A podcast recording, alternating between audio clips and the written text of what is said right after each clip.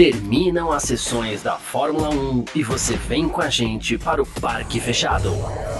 Análises de treinos, classificação e corrida. Parque Fechado F1 Mania. É isso, valeu demais pela sua presença, valeu você que tá junto com a gente por aqui. Domingão e tá no ar mais uma edição do nosso Parque Fechado aqui na Filmania, assim que funciona. Termina as sessões da Fórmula 1, você vem com a gente pro Parque Fechado pra gente contar para você tudo aquilo que aconteceu. Terminou há poucos instantes aí o Grande Prêmio da Inglaterra com mais uma vitória de Max Verstappen. Não vou nem ficar fazendo a brincadeirinha da surpresa, porque nem isso mais acaba. É funcionando como pegadinha, como tudo mais. Mas vamos que vamos, foi mais uma boa corrida, é, ao meu ver, na, na, minha visão bem particular aí, né? E a gente vai falar, claro, sobre isso. Daqui a pouco o Vitor Berto tá por aqui, daqui a pouco o Gavinelli tá por aqui também. E é isso. Estamos ao vivo aqui no YouTube da Filmania, na Twitch da Filmania, Facebook da Filmania, Twitter da Filmania, também no Terra TV, ao vivo na home do terra.com.br. Lembrando, você que tá no Facebook, na Twitch, uh, no YouTube. Pode deixar seu comentário aqui também, que a gente vai colocando na tela, a gente vai respondendo, a gente vai batendo um papo. E aproveita para recomendar o Parque Fechado para seus amigos aí, uh, para a gente debater junto. Dá o like aqui embaixo e todas aquelas coisas que dão aquela fortalecida é, legal, tá bom? Passar aqui o resultado do Grande Prêmio da Inglaterra antes de já chamar o Vitor Berto, que eu já sei que ele está por aqui. Então vamos nessa, cadê o? Achei, aqui ó. Vitória de Max Verstappen da Red Bull mais uma vez, dessa vez com Lando Norris da McLaren. Foi o segundo colocado. Uh, a gente nem esperava tanto da McLaren, mas lá estavam eles, né? Lewis Hamilton da Mercedes, terceiro colocado, quarto Oscar Piastri da McLaren também, quinto George Russell da Mercedes, sexto Sérgio Pérez da Red Bull, sétimo Fernando Alonso da Aston Martin, oitavo Alexander Albon da Williams, nono Charles Leclerc da Ferrari, em décimo lugar Carlos Sainz da Ferrari também, tá? Perdão, acontece? Logan Sargent da Williams aí conseguiu um bom 11 lugar, com Valtteri Bottas da Alfa Romeo em 12. 13 Nico Hulkenberg da Haas. 14 Lance Stroll da Aston Martin. 15 Guanyu Zhou da Alfa Romeo. 16 Yuki Tsunoda da Alfa Tauri. E o último colocado, último colocado, Nick DeVries da Alfa Tauri. Abandonaram aí o Pierre Gasly depois de um toque com o Stroll. O Kevin Magnussen teve um problema lá, mecânico com a sua rasca, inclusive pegou fogo e tudo mais, além do Esteban Ocon, que abandonou logo no comecinho da corrida, tá certo? Deixa eu aproveitar para já dar um bom, boa tarde, na verdade, para quem já está aqui com a gente. O Arthur Campelo, o Pedro Gonçalves, o Vitor tá ok aí, né, Vitor? Então tá, então ó, o Pedro Gonçalves está aqui com a gente, Vinícius Pereira, Raniel Souza, o Fernando Maier também, o Thiago Frois, ah, mais alguém aqui? Ok, o Charles Câmara, né, falando do desempenho da McLaren aqui, o pessoal já falando Nick de Vidro. ah, bom, a gente vai colocando as mensagens, a gente vai respondendo, mas eu vou chamar o Vitor aqui para a gente já bater um papo nesse domingão. Boa tarde, Vitor. Obrigado pela sua presença aqui no nosso parque fechado. Vamos que vamos. Mais uma vitória de Verstappen. Uh, ao contrário do que a gente até acreditava ontem, não que a gente tenha cravado isso, mas a gente falou, pô, talvez a McLaren sofra um pouquinho com o ritmo de corrida, muito pelo contrário, o ritmo de corrida da McLaren foi muito consistente nesse grande prêmio da Inglaterra, só quase uh, perdeu o segundo lugar, ou teve algum risco de perder o segundo lugar por conta de uma decisão da equipe, estratégica, mas mesmo assim o Norris é, garantiu um segundo lugar, que era para ter sido o terceiro também para o Piastre e não fosse a entrada do safety car, né, Vitor? Boa tarde, obrigado pela presença. Boa tarde, Garcia. Boa tarde, todo mundo está acompanhando a gente pelos canais do NI, também pelo Terra TV, na home do terra.com.br. Cara, que corrida, eu gostei da corrida de hoje, hein? Gostei. Achei que foi boa, foi boa. A gente já teve uma corrida boa na Áustria, agora uma corrida boa em Silverstone. É... Tivemos um resultado legal também, né? Assim, tivemos uma largada muito boa, o Norris passando, o Verstappen que patinou ali, não, quase não conseguiu sair do lugar. Piastri só não passou o Verstappen também porque não tinha por onde passar, porque uhum. por velocidade é, ele tinha. É, e a gente teve aí uma corrida em que a McLaren se demonstrou extremamente assim, tá. Tô achando. Eu fiquei impressionado a corrida inteira, o quão rápido estavam. É, acho que se não tivesse tido safety car, talvez eles teriam terminado, sei lá, 15 segundos atrás do Verstappen, o que é muito pouco para hoje em dia. Né? Ele tem terminado aí é, muito na frente de todo mundo.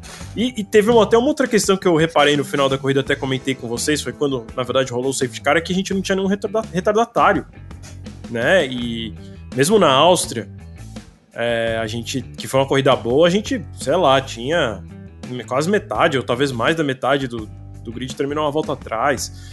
É, então foi uma corrida boa, equilibrada. O Verstappen reclamou ali em alguns momentos do desempenho do carro, mas é, o perfeito tentando ser mais perfeito, né, do carro. É, ele, ele, ele tava reclamando, ah, esses pneus não tão bom não. Aí ele termina e faz a melhor volta, né, na, na, no, no, rádio da volta seguinte, né. É, da volta anterior, desculpa. Coisa que a gente via com o Hamilton, né? Ele também falou assim: ó, o carro Sim. tá muito ruim, os pneus acabaram, eu não tenho mais pneus, acabou minha aderência a fazer a volta mais rápida. É, então, assim, a vantagem ainda existe, obviamente, ela é grande, mas eu sinto que ela tá ficando um pouquinho menor cada corrida que passa. Né? Isso ficou muito claro ontem. É, e, cara, muito feliz de ver a McLaren tendo um bom resultado. Como você bem disse, não fosse o safety car, acho que teria sido P2 e P3. É, quando rolou o safety car e eles optaram por colocar pneus duros nos pilotos e a Mercedes com os pneus macios, na verdade, macio pro Hamilton e médio pro, pro Russell, a gente falou, né? Putz, McLaren errou, já era, vai ser engolida pela Mercedes. Eu achei que a Mercedes engoliria as duas posições do pódio da McLaren e não, né? Eles conseguiram defender muito bem. O, o Norris foi super duro com o Hamilton. E deu certo, né? Eu achei que ele ia ser duro, duro, duro, uma hora ia passar e o Hamilton ia abrir pra caramba. Mas no fim, valeu mesmo a posição ali naquela briga em que o Norris estava sendo duro com o Hamilton.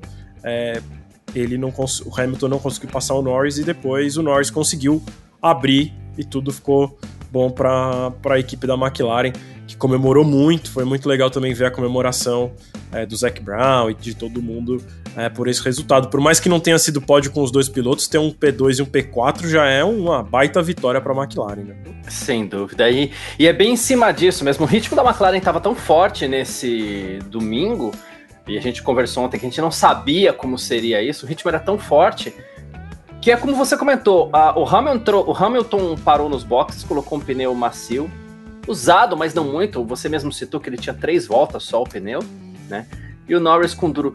Todo mundo naquele momento falou: é, comentarista de transmissão oficial, a gente no nosso chat lá, enquanto a gente conversava durante a, a corrida, também, todo mundo tinha certeza que o Hamilton ia passar o Norris e ó, pronto, McLaren errou. Algumas brincadeirinhas, fala, é, o, o, nosso Cadu Gouveia até brincou, né? Pô, o Binotto tá lá na, na, na McLaren definindo a estratégia, coitado do Binotto, né? Mas, não, mesmo assim, teve perícia do Norris, inclusive, né? e talvez Talvez nem fosse para brigar tanto se, se ele não tivesse tanta certeza que o carro aguentaria com esse ritmo forte até o final. Por isso ele brigou tão forte com o Hamilton. Às vezes é mais fácil, fim de corrida é mais fácil também você não ir às últimas consequências, mas ele vendeu o carro exatamente por isso. Sem dúvida, né? Ele fez ali. É, parecia que ele estava sendo duro só por ser duro, e no fim é. Ele tinha consciência que ele podia segurar. E é realmente o que acontece né, com esses pneus. É, o macio é muito mais rápido versus o duro, só que também passa ali umas voltas, ficam. Acaba. A diferença diminui, né? Não dá para dizer que o, o, macio fica mais lento do que o duro, mas a diferença diminui muito. É, então. E aí, quando a diferença não é muito grande, né, é difícil de passar na pista, sabe? Mesmo com esse carro novo, que teoricamente não tem tanta turbulência e tal. Se um carro não é superior uma certa quantidade do cara que vai na frente, ele não passa, nem com asa móvel. A gente viu o Hamilton abrindo asa móvel, ele não passa. E a McLaren, cara, dizer, de novo, assim, tá, tá, fiquei muito impressionado. E eu, eu, eu confesso que eu tô muito ansioso pelo GP da Hungria para ver se não foi uma corrida, uma corrida só da McLaren, sabe? Pra ver se, se é realmente isso, assim. Então, será que a McLaren vai chegar na Hungria também ameaçando fazer a pole? Também é, terminando ali brigando pelo pódio? Ou não, ah, putz, o carro só encaixou perfeitamente bem em Silverstone, o resto do ano vai voltar a ser o que era. Eu confesso que é, esse, esse, esse, tipo de situação que, que tem acontecido na, na, na, temporada, né, como um todo, a gente comentou sobre isso ontem, que parece que cada etapa tem um piloto ali, tem uma equipe que vai melhor, então a gente começou bem Aston Martin começou muito bem o ano, sendo a segunda equipe, aí em algum momento a, a, a Mercedes falou, ah, parece agora vai. Aí a Ferrari aparece e aí agora a McLaren. É, e a Ferrari, inclusive, sei lá, marcou acho que três pontos, né? Três então, pontos. É. Então, é, assim, a gente teve um, um uma temporada até agora, em que essa segunda força tem tido uma alternância, isso me tem motivado ainda mais, né? Apesar do domínio, muita gente fica desmotivada. Eu gosto muito de Fórmula 1 e mesmo com domínio eu continuo ficando ansioso pelas corridas, mas me motiva ainda mais, é uma motivação extra, aquela curiosidade extra de esperar a próxima corrida. Porque, assim, como fã, eu espero a próxima corrida para ter corrida, para ver os carros de novo, para ver os pilotos de novo, que eu gosto e ponto. Mas quando tem esse tipo de situação, eu fico com aquela sensaçãozinha do. Putz, vai que. Eu já tô assim, putz, que vou demorar duas semanas para ver o GP da Hungria pra ter certeza se a McLaren tá boa ou se foi só Silverstone. E, cara, se eles estão bem assim. É, qualquer corrida que acontecer alguma coisa com. Sei lá, é que, é que a Red Bull não erra também, né? Mas assim, é que eu falar, é. se errasse no pit stop do Verstappen, a McLaren ia ganhar. Mas não erra nunca também, né? Nunca vi. Os caras, mesmo sob pressão, acertam tudo. O carro quebra, né? A gente viu isso no ano passado. É... O carro quebra. Eles, inclusive, já trocaram bastante motor esse ano, mas também não é um carro que quebra muito, né? A gente tá vendo os motores Ferrari deixarem a Haas mais na mão do que, do que a, a seja a Red Bull, seja a AlphaTauri tendo problema esse ano. Mas é, fico, fico aí super interessado em ver como é que vai. E também eu acho que isso gera uma motivação nas outras equipes, que é aquela coisa do tipo, putz, antes todo mundo queria chegar na Aston Martin, né? Óbvio que todo mundo quer chegar na Red Bull, né? Claro. Mas enfim. É, é, mas quando você vê assim, ó, a, Aston Martin em segundo, todo mundo olha e fala assim, ó, a Aston Martin fez alguma coisa certa. Porque, ah, eles entenderam alguma coisa que a gente não entendeu em relação à Red Bull. Como copiar a Red Bull. É, é tipo isso, como conseguir ter um carro parecido com a Red Bull. E aí agora tem a McLaren, começou o ano muito mal, né? Isso fica muito claro pelo, pela classificação do campeonato, né? A gente tem é, a McLaren agora aparecendo acho que na quinta posição, é isso, na quinta posição com 59 pontos. A Ferrari que tá na frente tem 157, tá em, em quarto lugar. Então assim, são quase 100 pontos de diferença, né? Entre uma equipe e a outra. E são 98 pontos, se a gente for ser mais exato. É... E assim, 98 pontos são muitas corridas, sei lá, né? Acho que mais de quatro corridas para vamos dizer, se a, se a McLaren fizer dobradinha por quatro corridas e a. Quatro corridas, não, acho que três. A gente precisaria de três para chegar. Mas, enfim, a McLaren precisaria fazer três dobradinhas. A Ferrari pontuou a zero pra McLaren chegar na Ferrari. É. Né? Então, assim, só que quando você olha para o resultado da corrida de hoje, você tem uma McLaren que andou super bem, andou próximo do Verstappen boa, uma parte boa da corrida? Assim, sei lá, mais de um terço da, sei lá, um terço da corrida. Eles andaram próximos e tem uma Ferrari que terminou em nono e décimo. Né? Então, é, é, é, isso tá rolando esse ano, tá sendo muito legal de acompanhar. Né? Eu fiz até um, uma brincadeira aqui que eu separei o, os resultados das últimas das últimas não, de todas, porque eu tenho falado que e a gente falou ontem aqui também que este campeonato está muito legal. Verstappen à parte. E não é nem Red Bull à parte, é Verstappen à parte, né? E aí, pegando do Grande Prêmio do Bahrein até o Grande Prêmio da Áustria, é, deixa eu até abrir aqui novamente, né, aqui o que a gente teria Cadê? Corrida. Pronto, achei. Uh, se a gente excluísse o Verstappen, vamos supor que o universo conspire de uma forma que todo mundo entenda que, ah, é verdade, o Verstappen está correndo com o carro adulterado e vai, e vai ter todos os seus resultados anulados daqui para trás. A gente ter, teria tido um pódio. Vou falar só os pódios e vou tentar ser o mais rápido possível do Grande Prêmio do Bahrein até aqui para a gente entender como esse negócio tá legal. No Bahrein, seria Pérez, Alonso e Sainz. Uh, depois na Arábia Saudita, a gente teria. Opa, cadê? Uh, bom, Pérez, Alonso e Russell.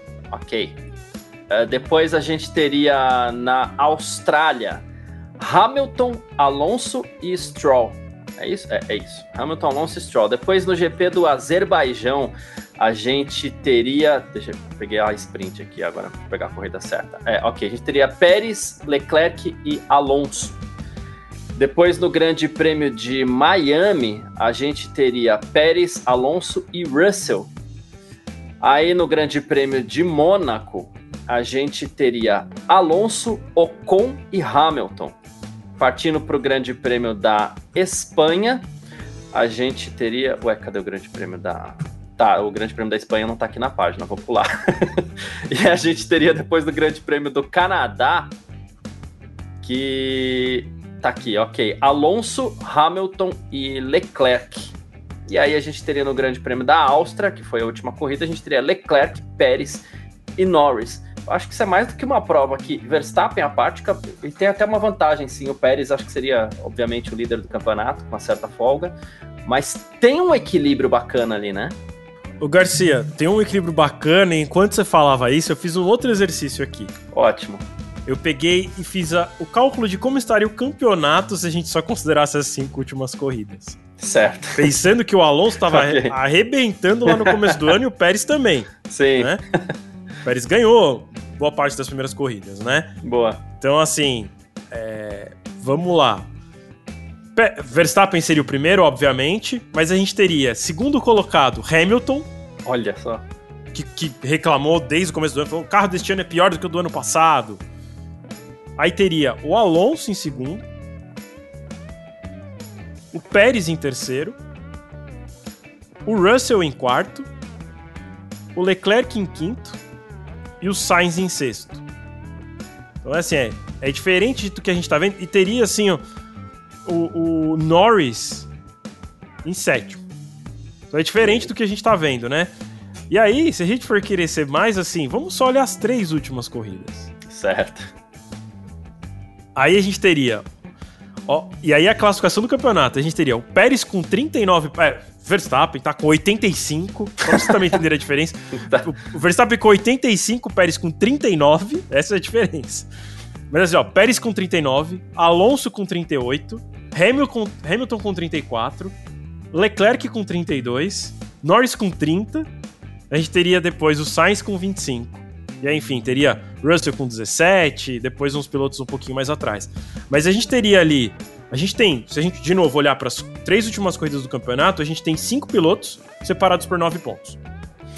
O que me chama mais atenção nessa, nesse recorte que você fez de cinco corridas, de três corridas, é a Ferrari vem de pódio na Áustria, vem de um bom desempenho na Áustria. E mesmo assim, ela não, não consegue colocar os seus pilotos ali entre os líderes. E eu vi alguém falando aqui que ah, a corrida apresentou um pulo de golfinho da McLaren, e talvez o pulo de golfinho tenha sido da Ferrari na Áustria.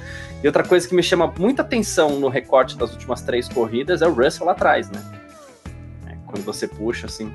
Sim, inclusive tem, tem se falado muito, né? Ele já foi questionado em entrevista do tipo, ah, você acha que, a, que, o pacote de atualização da Mercedes foi feito para o Hamilton, porque o Hamilton se adaptou muito melhor ao pacote do que você? E ele, tipo, não, é só, sei lá, o carro que não tá andando, não tem nada. Não é que também não, não estou adaptado ao pacote, é sei lá, o carro não tá andando. Não é que eu tô tendo dificuldade. É, sei lá. Sabe aquelas coisas do. É, pra quem já brincou de kart, parece que você tá na sua volta mais rápida da vida, aí você faz, Sim. termina a volta, você olha na tabela, você tá em último. Só assim, mas como? Eu, me matei, eu fiz a melhor volta, mais rápida que eu conseguia fazer. E parecia rápido, assim, não é que ah, o kart tá lento, você deu tudo do kart lento. Assim, você lá dentro parece que tá rápido. Aí você termina, olha pra tabela e fala, caramba, eu tô tão. tô em último. É, é, às vezes acontece isso, né? E você não sente, ah, o kart tá deslizando. Você tá, parece que tá perfeito. Aí quando você olha pra tabela, tá ruim. Né? Então também tem esse tipo de situação na Fórmula 1. É, mas, enfim, o Russell sim teve uma queda é, de desempenho se a gente olhar aí para as últimas corridas. É engraçado que no começo do ano a Mercedes brigava menos pelas primeiras posições e o Russell estava melhor. Agora que ela briga mais pelas posições de pódio, o Hamilton está melhor. Sim. Isso me lembra, traçando uma comparação aqui. Uh talvez injusta, vai, mas 2021 O Sainz ficou na frente do Leclerc na Ferrari. Aí naquele início de temporada, nossa, a Ferrari tem carro para ganhar, tem carro para pódio. O Sainz foi um desastre. E eu não estou querendo dizer ainda, tô de olho lá, porque o Russell é um piloto que eu gosto muito. Para mim, o Russell é o futuro da Fórmula 1 ainda, não mudei de ideia. Mas é, agora que a Mercedes deu esse salto e volta a brigar por pódios, parece que a reação do Russell é um pouquinho parecida com a do Verstappen, com a do Sainz. Não teve tragédia, assim como teve com o Sainz, porque o início de campeonato dele no passado foi horrível. Né? O Russell não tá nesse, nesse bolo aí, mas o pódio não tá brigando. E ao mesmo tempo, não é que eu tô querendo criticar nem nada, até porque a única vitória da Mercedes ano passado, por exemplo, foi com o Russell. Quando a, Russell, quando a Mercedes encontrou um caminho no final do ano passado, quem foi lá e ganhou foi o Russell, mas né, essa melhora aí parece que beneficiou o Hamilton, então animou demais o, o animou mais o Hamilton do que o, do que o, do que o Russell, alguma coisa nessa linha talvez. Sim, o, o Garcia, inclusive o pessoal tá falando no chat que se não fosse safety é. car, o Russell teria terminado na frente do Hamilton, é verdade. Mas, independente da situação de hoje, a gente tem visto nas últimas corridas ele tendo um desempenho menor, tanto é que tem se levantado esse questionamento que eu dividi com vocês aqui, que é, é em entrevistas coletivas lá na, nas últimas corridas tem, tem questionado ele de tipo, putz, você não se adaptou ao pacote como o Hamilton, fizeram o um pacote para o Hamilton, porque tá todo mundo vendo que ele tá tendo sim um desempenho menor. É, mas eu concordo com o Garcia. Para mim, ele Hoje, se a gente vai pensar nessa nova geração, é nele que eu aposto. É, o Norris é muito rápido, hoje foi incrível como ele correu. É, mas o. Assim. Não sei. não sei. Não sei. É, talvez talvez o, o, Norris não tenha sorte. É que eu fico pensando assim, né? O Russell conseguiu já ganhar uma corrida em menos tempo do que o Norris. Ah, mas ele correu na Mercedes. Putz, mas o carro do ano passado da Mercedes era horrível e mesmo assim ele conseguiu. Ah, mas foi sorte em Interlagos. Não acho que foi sorte, mas se tivesse sido, por que, que o Norris não teve essa sorte até hoje? E muito pelo contrário, né? Ele teve azar, porque aí na Rússia teve aquela questão é, não vou nem dizer que foi azar, ele nem que chamou aquele problema é, pra ele. Teve né? isso também, né? Ele chamou o problema para ele. E ele teve o azar de perder pro Ricardo no GP da, da Itália, né? Então, que o, o Ricardo naquele momento estava indo muito mal na McLaren, né? Ele nunca andou bem na McLaren, aliás. Então, é, sei lá, assim. Se eu tivesse dizer dois, seriam os dois para mim como futuro, mas é, o, o, Russell para mim tá um pouquinho à frente. Quando ele não tá em destaque, a gente dá uma questionada, mas acho que não questionando a capacidade dele, mas mais relatando a situação atual do, dele dentro da equipe, dentro de, dele dentro da tabela. Diria até, é, e a gente talvez ainda tenha que esperar. Você falou de esperar o Grande Prêmio da Hungria para falar da McLaren, talvez a gente tenha que esperar ainda mais um pouquinho, né? Porque a gente vem para o Grande Prêmio da Hungria, que é uma pista já de mais baixa velocidade também. Se não me engano, depois vem Holanda ou Bélgica, não lembro aqui a, a sequência, eu acho que é. Eu Bélgica. acho que é Holanda. Holanda e Bélgica. É, porque eu acho que Bélgica é na volta das férias, se eu não me engano. Tô abrindo ah, o calendário ah, aqui. tá, beleza. Aí, não, é ao contrário. É Bélgica e aí a Holanda é na volta das férias. Certo. É, eu acho que mudou esse ano, que geralmente era Holanda e Bélgica, acho que mudou é, esse ano. É, mudou, é... mudou. Eu, inclusive, tava com o calendário de 2022 aberto agora para conferir uma ordem de corridas e eu reparei nisso mesmo. Que Holanda foi a última antes das férias no ano passado. É, esse ano é Bélgica. Então talvez a gente tenha que esperar a Bélgica para ver ainda esse desempenho da McLaren, porque o que todo mundo citou, a gente viu Russell citando, a gente viu a Hamilton citando, a gente viu na tela também, né? Essa retomada, essa velocidade de reta da McLaren também estava muito forte, né? É, e é algo Garcia, que talvez mas eu não acho tenha que... vantagem assim na. Se for retomada, beleza. Se for velocidade final, é... a gente talvez não veja isso tanto na Hungria, né? Ah, não sei. Eu acho que eu acho que a gente consegue ver melhor na Hungria do que na, na Bélgica e na Holanda. É, porque querendo ou não, a Hungria tem aquela curva 1 que é bem lenta. É, tem a curva 2 também, é, vem de uma retomada, mas também tem uma freada forte, porque Acho eles fazem, é mais forte delas um até. quadrado, né, ali, é. né, pra descer. Tem, tem, tem uma chicane pesada também. Eu acho que, se tivesse falar, é, dessa próxima sequência de três corridas é a pista mais lenta. Porque Holanda tem aqueles curvões, tem uma reta Bélgica, muito longa, é. tem, tem uma reta que puxa também. A Bélgica a mesma coisa, assim, né? Bélgica nem se fala, tem uma reta absurda ali depois da Rouge, então. É, eu até, e, e, tem uma descida também de alta, né? Eles, depois que eles sobem lá no Rouge, fazem a reta, viram à direita, depois Sim. começa uma, um decidão e é tudo de alta. Então, assim, eu acho até. Se tivesse que pensar o que é mais próximo de Silverstone, eu diria que Bélgica e Zandvoort são mais próximos do que a Hungria. É, é, e foi nesse sentido que eu quis dizer. Talvez a gente tenha que esperar a Bélgica para ver se a McLaren repete o desempenho de Silverstone. Tá, entendi. E talvez não aconteça é, na Hungria. É, o que eu pensei na Hungria é porque, assim, se os caras forem bem na Hungria, então eles vão bem em todo lugar. Justo. Porque foram bem, bem em circuito de alta e bem em circuito, uhum. sei lá, um pouco mais travado. Eu pensei mais nesse, nesse caminho. É... Mas assim, também, mesmo se eles forem, ah, vão só bem nas de alta, a Fórmula 1 tá indo pra um caminho que também, até os circuitos de rua são de alta hoje em dia, né? É, não é mau negócio. Sim. Né? Ah, putz, só vai bem na de alta. Então ele vai bem na, em Silverstone, em Spa, em Zandvoort, na, em Las Vegas, vai bem aqui em Interlagos. Suzuka. Vem, vai bem em Suzuka, vai bem... Só não vai bem em Singapura daqui pra frente, quer dizer, né? Sim. Porque... Então... Vamos ver, assim, eu tô bem ansioso porque eu acho que é, é importante para a Fórmula 1 também um retorno de uma equipe clássica para a briga, né? Mais uma, né? É, a Ferrari, no fim, é a única que tem se mantido de alguma maneira, né? Por mais que não, não efetivamente, mas ao longo de todos os anos, aí é a única que ainda vem. Que ainda não teve um, uma queda como aconteceu com a McLaren e com a Williams, né? A gente, enfim, viu anos da Williams andando entre as últimas. Esse ano tá um pouquinho melhor. Essa é coisa que a gente não viu da Ferrari, né? É, McLaren a gente também viu aí anos muito ruins, mas a Ferrari não, né? A Ferrari sempre é assim, ah, tá na briga, ah, o Vettel tem chance, ah, o Alonso tem chance, né? O Leclerc teve chance. É, é a única dessas clássicas que ainda se mantém na disputa. Então, seria legal ter mais uma, né? Gosto da ideia. E, e eu acho legal também ver isso da McLaren, porque a McLaren é uma equipe de Fórmula 1 como primeira coisa. Né? Hoje em dia eles vendem carro, mas também é um negócio super recente. Mas o negócio deles é corrida. Né? Não é uma montadora que está na Fórmula 1, uma equipe de Fórmula 1 que vende carros. Isso. E que de novo vende carros, cara, sei lá, deve fazer. Hum, 20. não, menos, porque, porque mesmo a, a 20 eles tinham um carro, só que era assim, um carro que aí eles fizeram e depois nunca mais fizeram. Tipo assim, que eles têm carro de linha mesmo, tem concessionário e tal. Deve fazer 10 anos, talvez menos até. É... Então... E não são tantas unidades assim também, não é? Não, Você tem não, uma não. linha de produção. Não, é, bem menor que a Ferrari. Bem menor é. que a Ferrari. É, então.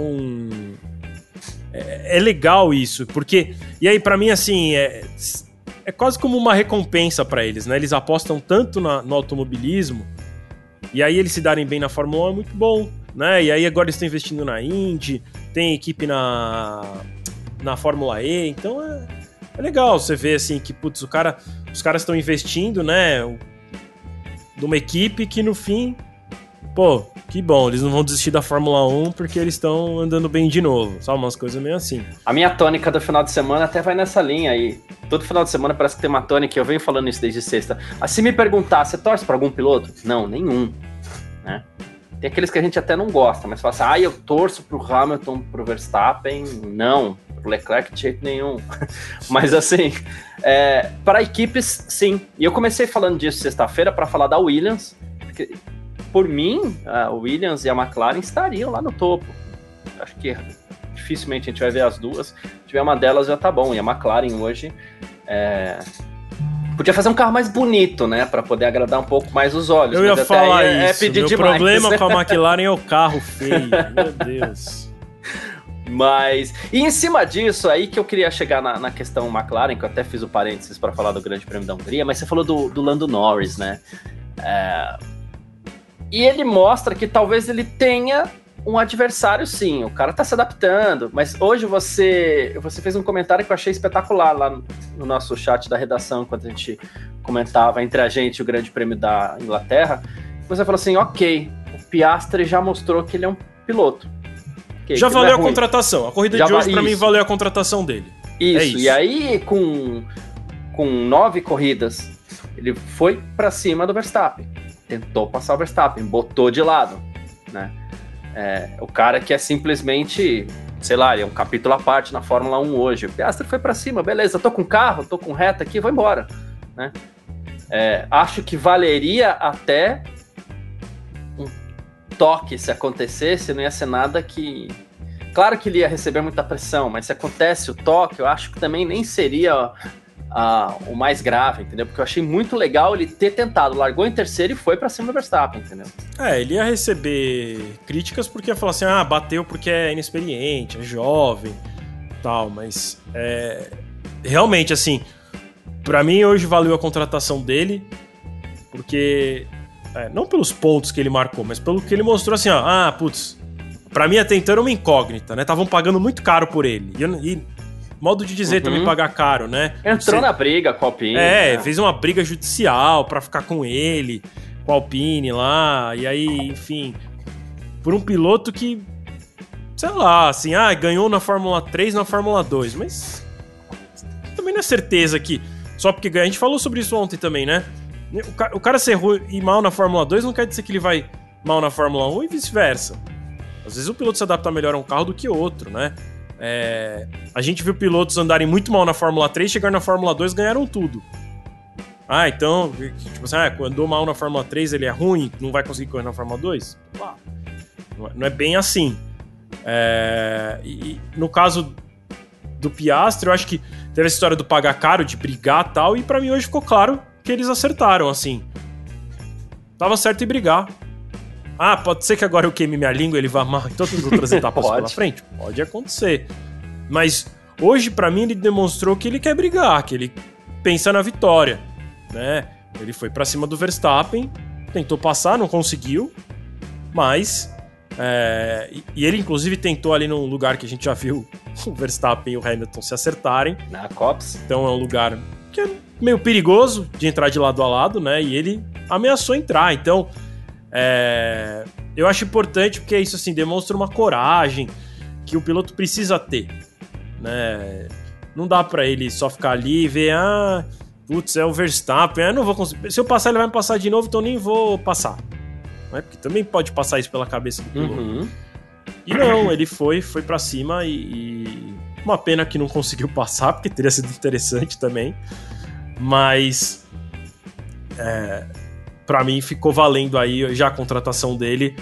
É, para mim hoje ele demonstrou do porquê realmente brigaram por ele. Se ele vai ser campeão, se. Sei lá. Tenho minhas dúvidas ainda. É meio que eu Aí falei, precisa ganhou, amadurecer um pouquinho. É, ganhou, ganhou o carimbo de piloto ok. Agora vamos isso. ver se ele é bom e se ele é espetacular. É, é isso. Uh, ouso dizer que se ele passa o Verstappen ali. Claro, o Verstappen vai, vai passar de volta em algum momento, mas ambos vão perder um, certi, um certo tempo e a corrida ia ficar muito legal pro Lando Norris. Né? Sim, o Norris ia ter conseguido é. abrir um pouco, né? Coisa é. que o Verstappen não conseguiu fazer, por exemplo. Né? Exatamente. Demorou muito para abrir pro, pro Norris. Exato. E o Vinícius Pereira tá até falando aqui, ah, eu não sei porque o motivo de duvidarem do Piastre não são só os resultados, mas quem acompanha a base sabia do talento dele. Mas a questão aqui não é duvidar do Piastre, acho que tem uma interpretação um pouquinho errada aqui. É não saber do que ninguém é capaz poucos chegam lá já com carimbo de ó, esse vai. E eu não acredito que o, o Piastra tenha chegado com esse carimbo, né? É, de ó, este vai. Claro, bom piloto, fez muita coisa espetacular nas categorias de base aí, como muitos outros já fizeram, não deram nada na Fórmula 1. Entendeu? É, esse meu é ponto, ponto, é esse, é, meu né? ponto é esse, assim, é, ah, o Drogovic foi campeão da Fórmula 2. Significa que ele vai chegar na Fórmula 1 e arregaçar? Não. não. Pode ser que ele pode ser que ele arregasse, pode ser que não. Que é isso, para mim, é, é um sinal? É. Mas é uma regra? Foi bem na Fórmula 2. É um ótimo Ah, se sinal, foi campeão cara. da Fórmula 3 da Fórmula 2, ele vai chegar na Fórmula 1 e ser campeão? Não. Não.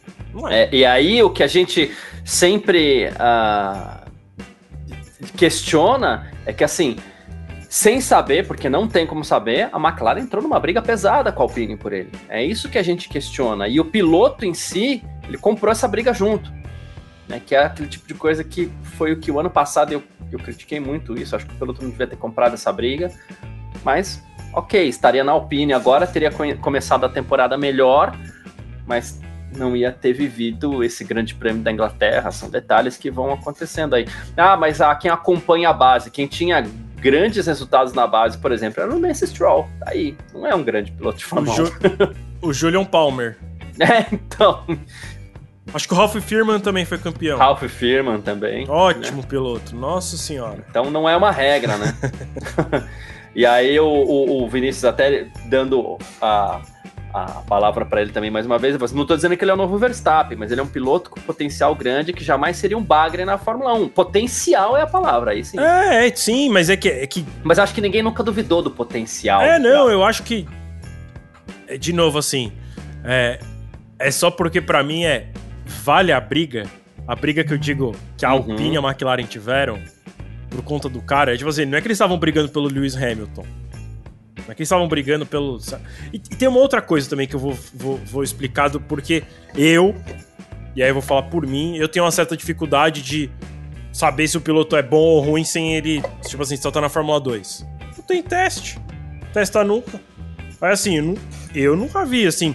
Ah, putz, né, também não é um piloto que chegou lá nos testes de pré-temporada e meteu dois segundos em todo mundo. Ou no Norris, que seja. É, porque sei lá, acho que ele nem deve ter testado pré-temporada nenhuma. Né? Ele deve ter feito só teste de jovem piloto. Então, é, a Fórmula 1 hoje, do jeito que é também com as regras, é muito difícil de avaliar se o piloto é bom ou ruim. Sim. Né? Porque, de novo, aí você depende do, do que tem na Fórmula 3 e na Fórmula 2. Sei lá o quanto isso quer dizer. A gente citou alguns pilotos aí que foram campeões de Fórmula 2 e que foram horríveis na Fórmula Sim. 1. É, e até como eu mesmo citei, que tem situações em que o piloto é muito ruim na Fórmula 3 e, e arrebenta na Fórmula 2. Né? É, o contrário também pode. É. E, e, então, é, não é uma regra.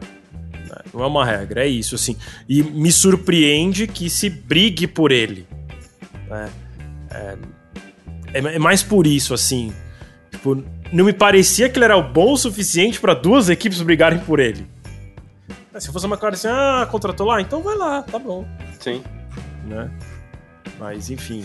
Mas fez um. um, um, um teve um grande início de corrida.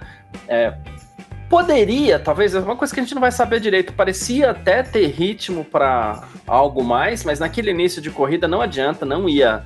Não, não, eles não iam brigar, Norris e Piastri não tinham como fazer, seria, seria uma péssima decisão, caso a McLaren liberasse os dois ali, é um ir rebocando o outro com DRS e vambora. Né? Tanto é que o Norris garantiu o segundo lugar. O quarto lugar do Piastre ele vem em decorrência de um safety car, que poderia ter sido terceiro. Né? Uh, então, assim, uh, boa corrida do Piastre, boa corrida do Piastre mesmo. Assim. Não está batendo ainda no Norris, mas talvez aí precise um certo tempo também. Né? Acho que questão de você, beleza, vamos cobrar agora, tal. Calma, mas poderia ter feito. mas, assim, eu não acho que ele passaria hoje. Não. Mas ele tava muito rápido. Uma coisa que eu, que eu reparei em vários momentos no começo da corrida é que ele fazia melhor parcial. Sim. É isso.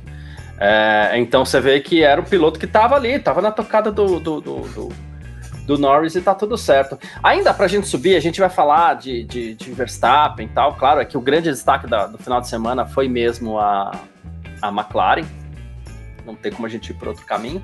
Mas o pessoal tá cobrando a gente aqui, já vi umas três mensagens aqui, cobrando a gente de falar do álbum também, né? Então vamos começar de baixo para cima, a gente chega lá em cima daqui a pouco. Né? O Elton Moura até falou: ó, fala aí do álbum com sua Williams, nota máxima, é... defesa, né? É... O Williams melhorou muito, e de novo, pode ter sido um caminho parecido com o da McLaren. Né? Ó, atualização aqui encaixou nessa pista e, e, e Mas melhorou. eu acho muita coincidência as duas equipes inglesas irem bem na Inglaterra, né? Às vezes também parece que assim, é, eles fizeram um carro que só vai funcionar lá para ir bem em casa e depois vai ser uma draga. Pode ser, pode ser.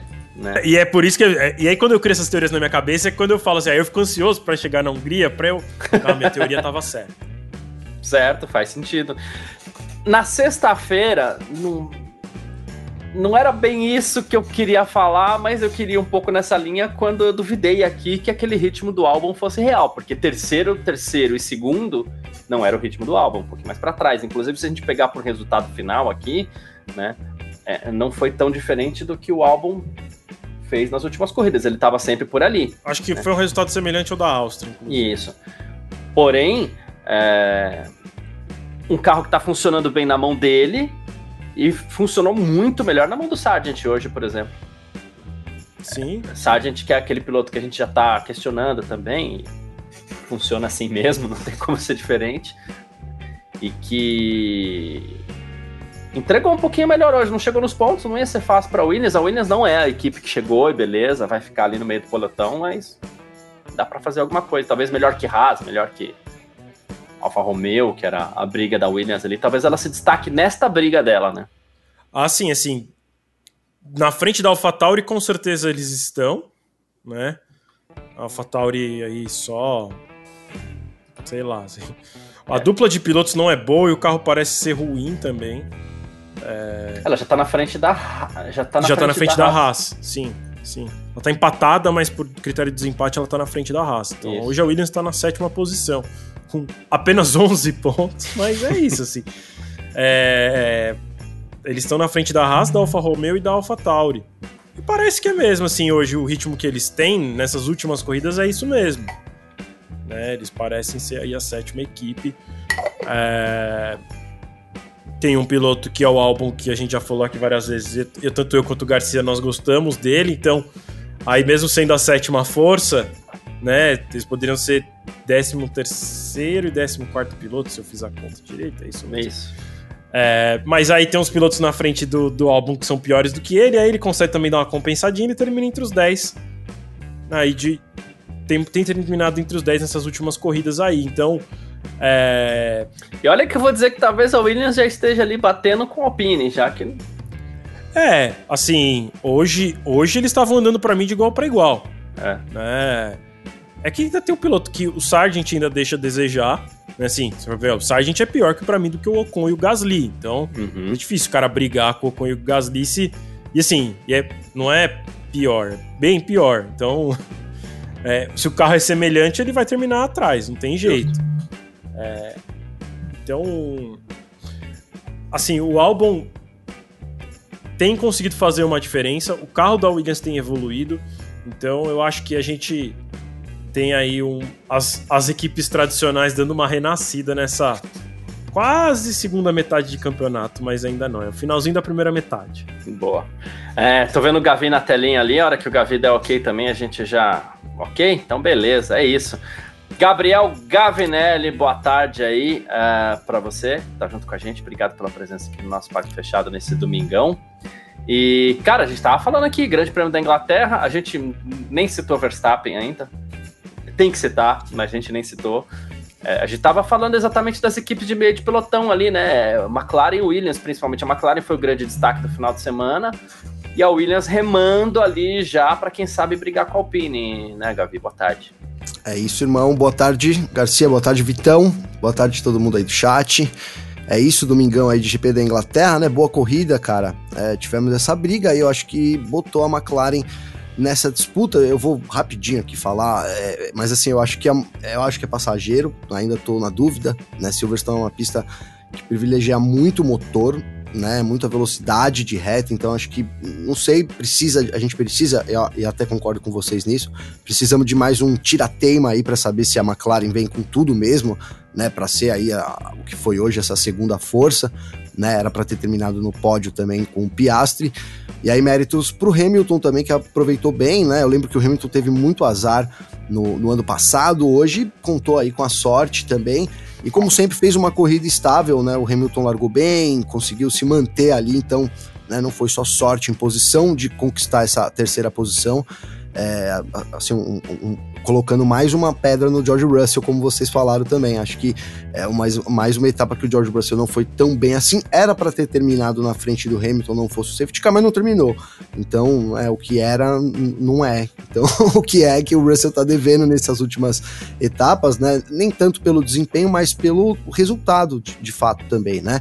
Acho que isso é importante. A gente está falando de campeonato, então é, sempre o resultado eu acho que é, é o grande mérito e, está devendo um pouco sim.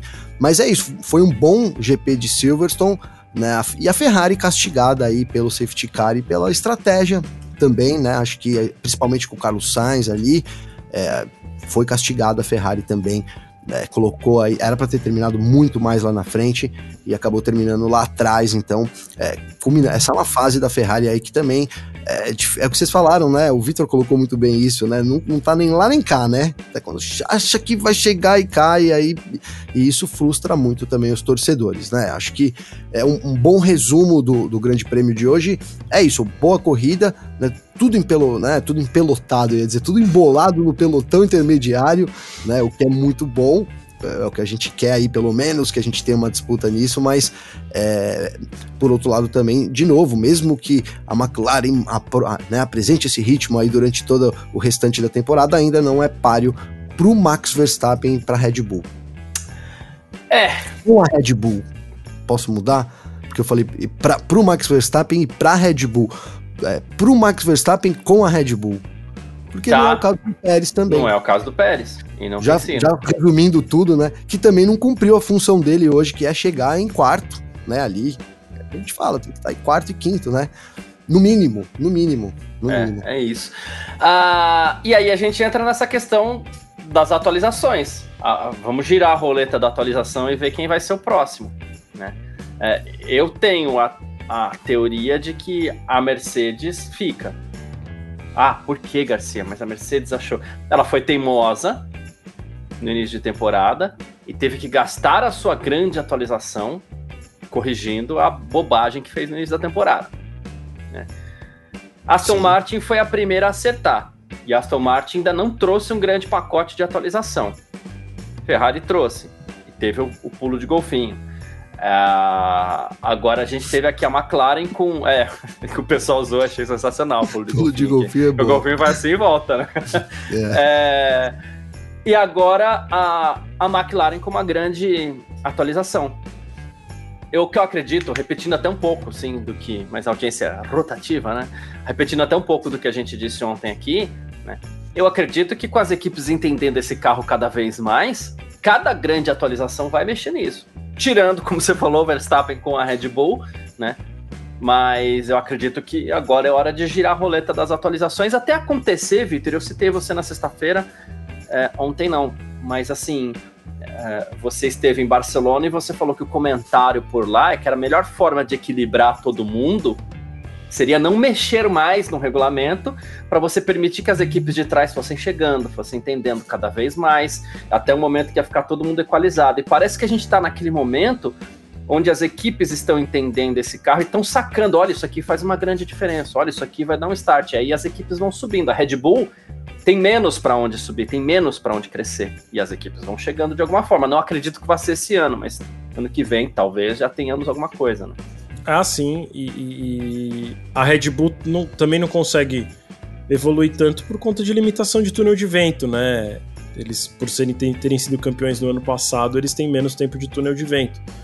É, então é, essa conta é sempre inversamente proporcional a onde você chegou. Então, o primeiro é o que tem menos tempo de túnel de vento, o último colocado do campeonato do ano anterior é o que mais tem tempo de túnel de vento.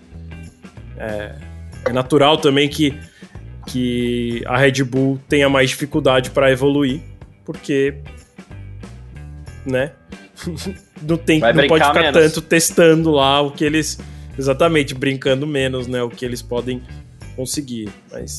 É, eu acho que a Red tá indo pelo caminho bom prometeu para agora, né, Vitor? Também tem isso, né? O plano do Helmut Marko lá era para na segunda metade aí né, do ano, então eles esperavam até, a gente falou isso lá no podcast, então, né, que a Red Bull espera que as equipes dêem um, uma chegada e aí eles vêm com uma atualização. Então, até respondendo ao Hélio aí, é, é, nada de grandes atualizações na Red Bull, né, Hélio, também, né, a gente não teve, quantas equipes estão tentando, aí estão remando para chegar perto, a Red Bull, ela promete esse pacote para o fim do, mais pro meio pro fim do ano, então tem, tem essa questão ainda também, né, mas como o Vitor acabou de dizer, tá brincando menos, né, tem, tem a punição ali, a gente já tem uma inversão, né, hoje pelo regulamento, a equipe campeã já pode usar menos túnel do que a última colocada, né, é gradual isso, né? Então, digamos que é 100% a última e ela vai perdendo até chegar ali na Red Bull e aí mais essa penalidade. Então, é, é isso, né? A Red Bull também, a gente não sabe até que ponto né, ela vai conseguir evoluir esse carro e até que ponto esse carro pode evoluir dentro do limite dessas regras, né? Eu acho que isso, isso é, é legal. De repente, assim, para você a, a Red Bull saiu muito na frente, então ela deu aquele salto ali já quase no limite. Né? Então, para chegar no limite é muito mais devagar do que as outras equipes que tem um gap é. maior ainda, né, de desempenho. É, isso daí a gente vai, os Esse próximos é grande, anos vão é, responder, né? Esse é o grande ponto, assim. Eu, eu acho que tem até um certo exagero em se falar que a Red Bull, como o Elton falou aqui, né? Red Bull já está trabalhando no carro de 2024 trabalhar, trabalhar, essa fase do ano todo mundo já começa também a se mexer para isso. Né? As pranchetas já estão quentes lá, né?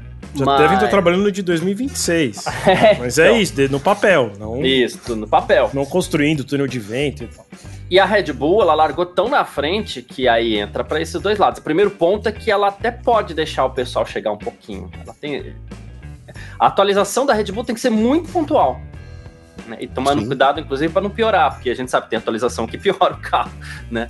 É, e aí você tem que voltar para a versão anterior.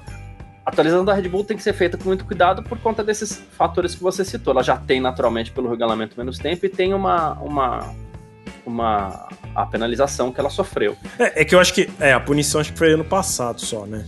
Pra, com, com, com efeito para esse ano, né? É, referente a 2021. Ah, é. Foi punida no é. passado com é aplicação isso. esse ano. Tem razão. É, é uma loucura mesmo. E aí, então, é um ano delicado, entre aspas, para a Red Bull, e ainda bem para eles, que eles saíram muito na frente da concorrência. Né? Mas é isso, todo, todo carro, que é por isso que é legal quando o Victor fala, e ele cita que a melhor forma de equiparar uh, o rendimento entre as equipes é deixar o regulamento como tá, porque assim, todo carro ele sempre vai ter um limite, dali não sai mais, dali não passa. Né?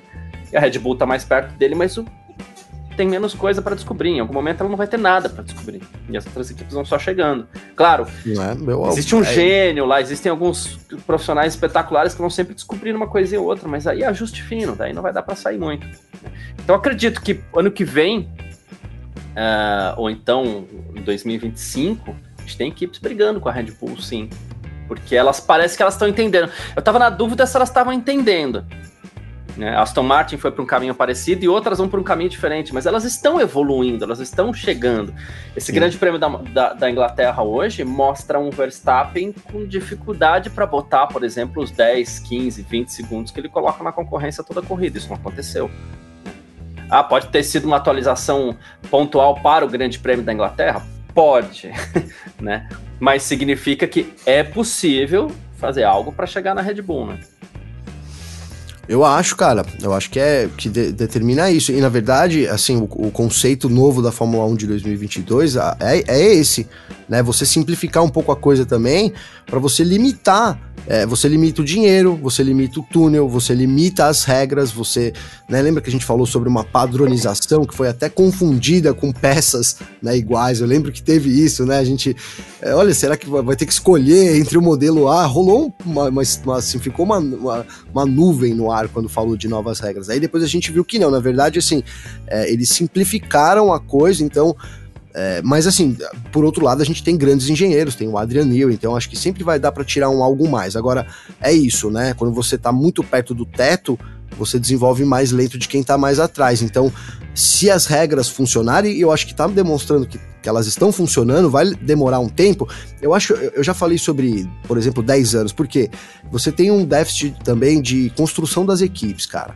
Até pouco tempo atrás podia gastar deliberadamente. Né? Então você tinha é. também um, um grande. Uma, estruturas muito diferentes. Daqui 10 anos, com, com o teto orçamentário, você vai ter estruturas mais parecidas também. Né? Eu acho que é, é uma medida de médio e longo prazo para a Fórmula 1, mas parece funcionar nesse, nesse lado. Então, é isso. É, é a gente não tem certeza que a gente está comentando aí só, né? Estamos debatendo aí o que pode ser. Não, pode ser que a Red Bull tenha ainda, sei lá, três segundos para tirar desse carro aí, né? A gente não sabe de fato, mas meu Deus. aí, é, meu Deus, né? Tô assim super radicalizando, né? Para demonstrar que de fato a gente realmente não sabe, mas o, o, o, o, que foi feito, o que foi pensado na Fórmula 1 é para que seja diferente, né? É para que dê mais oportunidade realmente para quem está atrás consiga se aproximar e mais dificuldade para quem está na frente. É até algo que a gente é um pouco contra, né? Não é um lastro lá que você joga lá 100 kg no carro do cara para ele diminuir a potência, mas de certa forma é um lastro ali de desempenho, né? Então é você punir quem está indo melhor de certa forma, é, essas medidas, né? O teto orçamentário não, mas o túnel de vento, essa regra de túnel de vento, já é uma medida da Fórmula 1 que pune quem tá indo melhor, né? Algo que a gente é contra aqui, lastro, grid invertido, ou então temos falado muito sobre mudar as regras para é, então é, atrapalhar, vou resumir assim, para atrapalhar a Red Bull, né? É, o que é algo que a gente, eu sei que a gente é contra aqui, todo mundo, mas de certa forma é isso. E, e cara, é complicado você realmente pensar num caminho que não seja você segurar um pouco quem tá muito lá na frente e dar um pouco mais de liberdade para quem tá atrás, para que talvez tenha um equilíbrio no grid. Eu acredito muito que a gente vai ter né, cada vez mais um grid próximo. É, vocês mostraram aí a pontuação, o Vitor falou da pontuação aí das últimas três ou cinco corridas.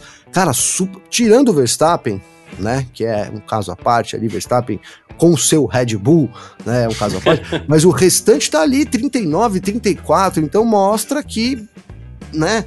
É, foi um salto ali, uma, uma bola dentro do, do Adrian Newey e de todo o time da Red Bull, mas espero que as regras funcionem, que a gente tenha, né, tem até 2026 aí ainda, cara, para mudar motor. Então, pô, eu acho que hoje mostrou que a gente tem um, um prognóstico muito bom aí para quem sabe ter essa troca de líderes, né? Que é o que a gente quer na Fórmula 1 e é o que a Fórmula 1 prometeu.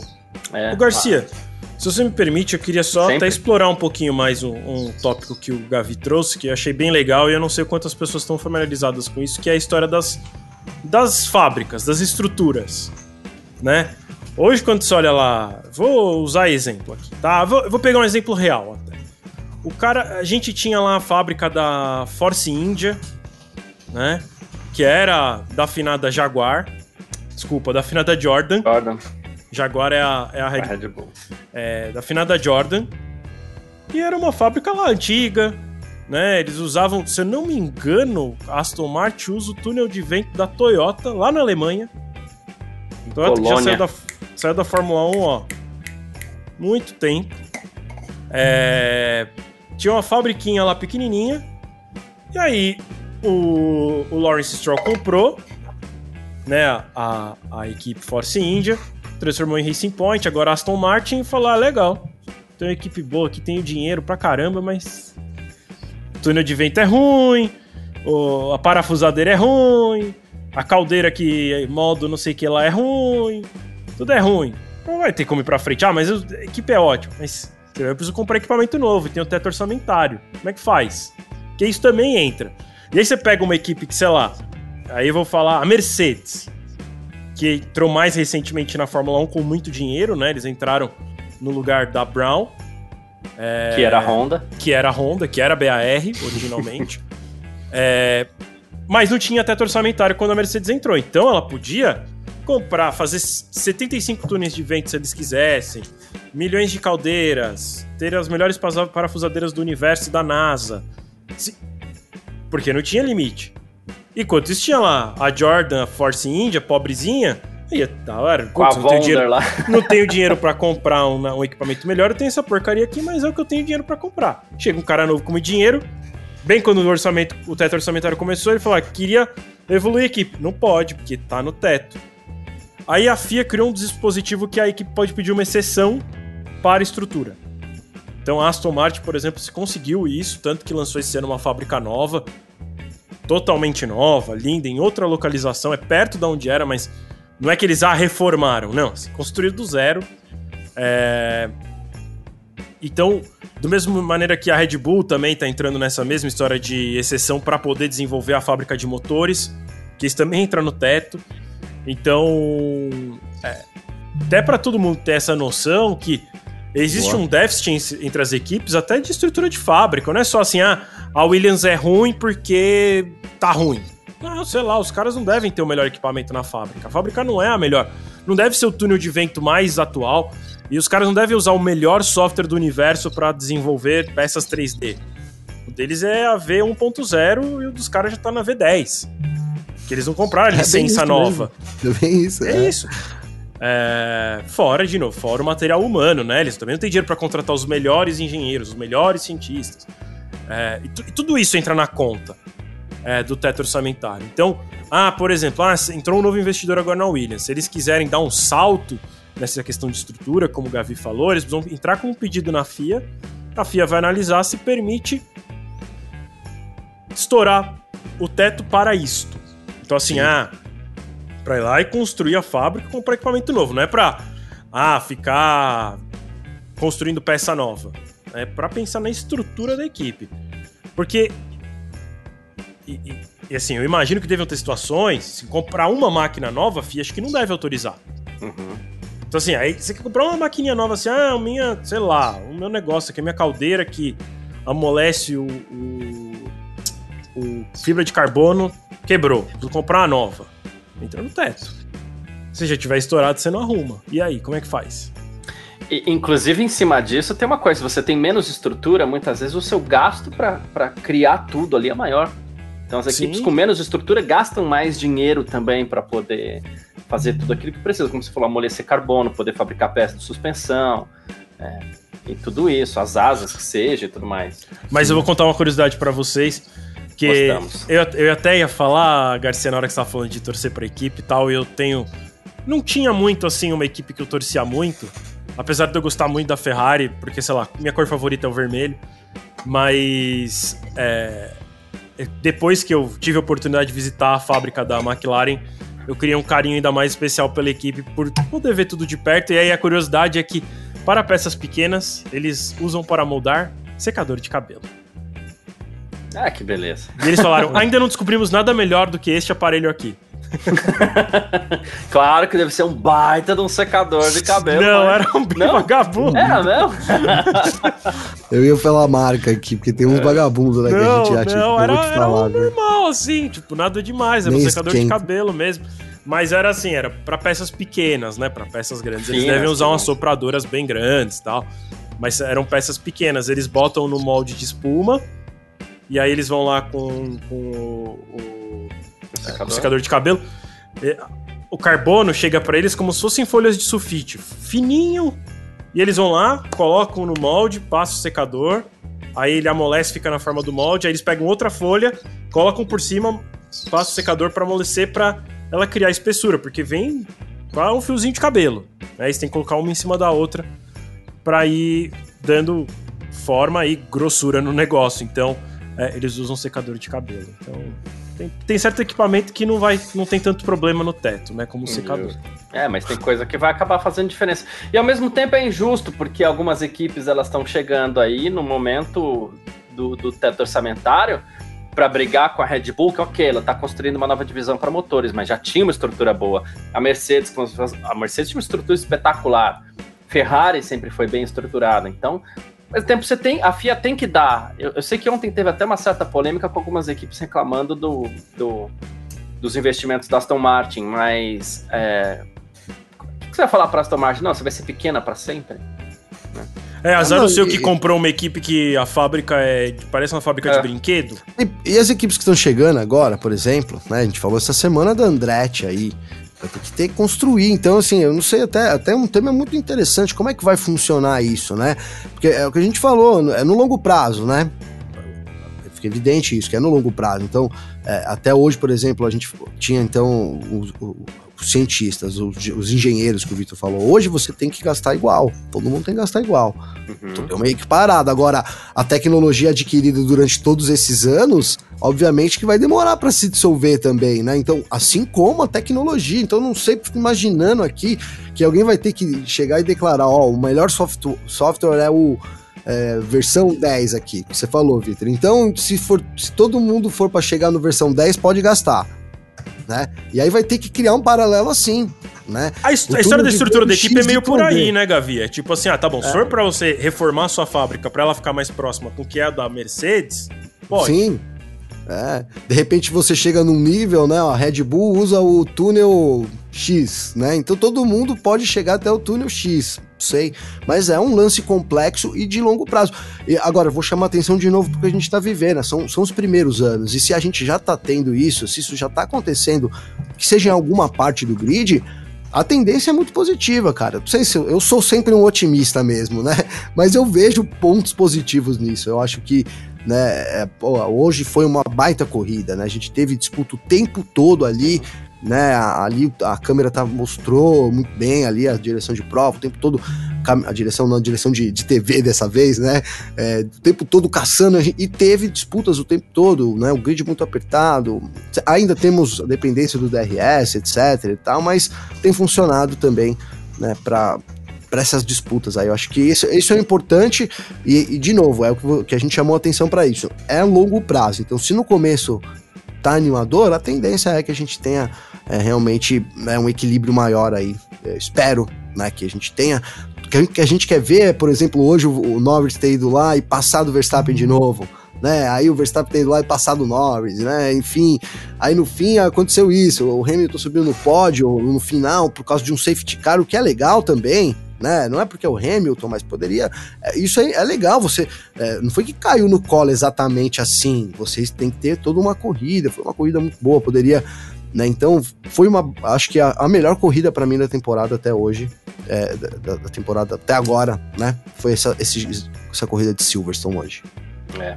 Ah, queria citar duas mensagens aqui. A primeira é do Charles Câmara. O problema é que a Fórmula 1 percebeu que os apoiadores financeiros podem se afastar caso o resultado do campeão seja previsível todo ano. Por isso, ela cria esses pequenos lastros, né? É meio por aí, não só apoiadores financeiros, são os fãs também, né? Porque no fim o apoiador financeiro tá, tá atrás do fã ele É. vender o produto dele. É, e o fã acaba se afastando quando tem essa diferença aí entre os pilotos, as equipes muito grande. É, eu já fico sinceramente chateado que tem uma mudança de, de, de regulamento aí em 2026. A gente tá falando aí que só tem mais três temporadas antes de uma nova mudança. Ia ser muito bom. Imagina se esse regulamento fica aí 10 anos. Que pra mim esse é, é o que é, é o que eu falei sobre Barcelona. 2026 só motor, né, Vitor? Não, muda Mas o chassi também. Muda o chassi. muda o também. chassi também? Uhum, muda. Até para receber, tem que ter nem que seja uma É, pequena mudança, adaptar, até para né? poder receber um novo motor. né? Não, mas eles já falam sobre o desenvolvimento do chassi de 2026, inclusive. É, A gente teve 2021 porque o regulamento foi mantido. 2021 só aconteceu por causa É? disso. Sim. Inclusive, foi mantido num nível que os- as equipes foram proibidas de evoluir o carro de 2020 para 2021. Né? Porque a gente vivia ali um momento de pandemia, ainda passando por um momento muito duro, então foi Boa, era proibido. pra ter assumido as novas regras, né, Vitor, em 2021. Aí ficou Sim. estagnado total. as equipes foram proibidas de mexer no carro, né? Você tinha que correr 2021 com o mesmo carro de 2020. É, você podia ter o desenvolvimento ao longo da temporada, mas você não podia ter é, o lançamento de um carro novo, vamos assim dizer. Sim. É, Elas então- até lançaram, teve equipe que até não lançou. Que no- a própria Red Bull, acho que colocou o nome, era o 17B. É, Foi isso, várias 17B, equipes fizeram isso. Né? Não quis, não quis, só renomeou. O que ela ali, tinha era a questão do rei, que é um pouco mais alto lá dos carros, que foi uma pequena mudança só. É, mas assim, mudanças podem de fazer, o que não vai fazer um carro né? novo, né? É. Eles não podiam homologar um Essa chassi mudança novo. até foi pra todo mundo, né? Sim, sim, Uma mudança sim. de regulamento que levantou um pouquinho a altura da traseira. Porque o que determina um carro novo Isso. ou não, não é a equipe lá ir lá e fazer festa ou dar um novo nome. Elas, Hum. Eles precisam registrar, homologar aquele carro, aquele desenho, tudo na FIA. Inclusive, quem trabalha na FIA sabe qual é o segredo da Red Bull. Né? Até, Boa. por isso, até por isso, é quem, quem é. Acho que foi a Ferrari ou a Mercedes contratou alguém da FIA. Se eu não me engano, tem que ficar na geladeira mais de um ano. O cara. Ah, beleza, você vai, você vai, você vai trabalhar na Ferrari? Então você tá demitido da FIA e você só pode começar a trabalhar na Ferrari daqui um ano. Porque é pra dar tempo de passar uma temporada sem o cara saber os segredos das outras equipes. Porque quem trabalha lá sabe o desenho, tipo, por que, que o carro da Red Bull é tão bom? A FIA sabe, porque é registrado isso. Então o que não podia acontecer é ter registro de um novo carro.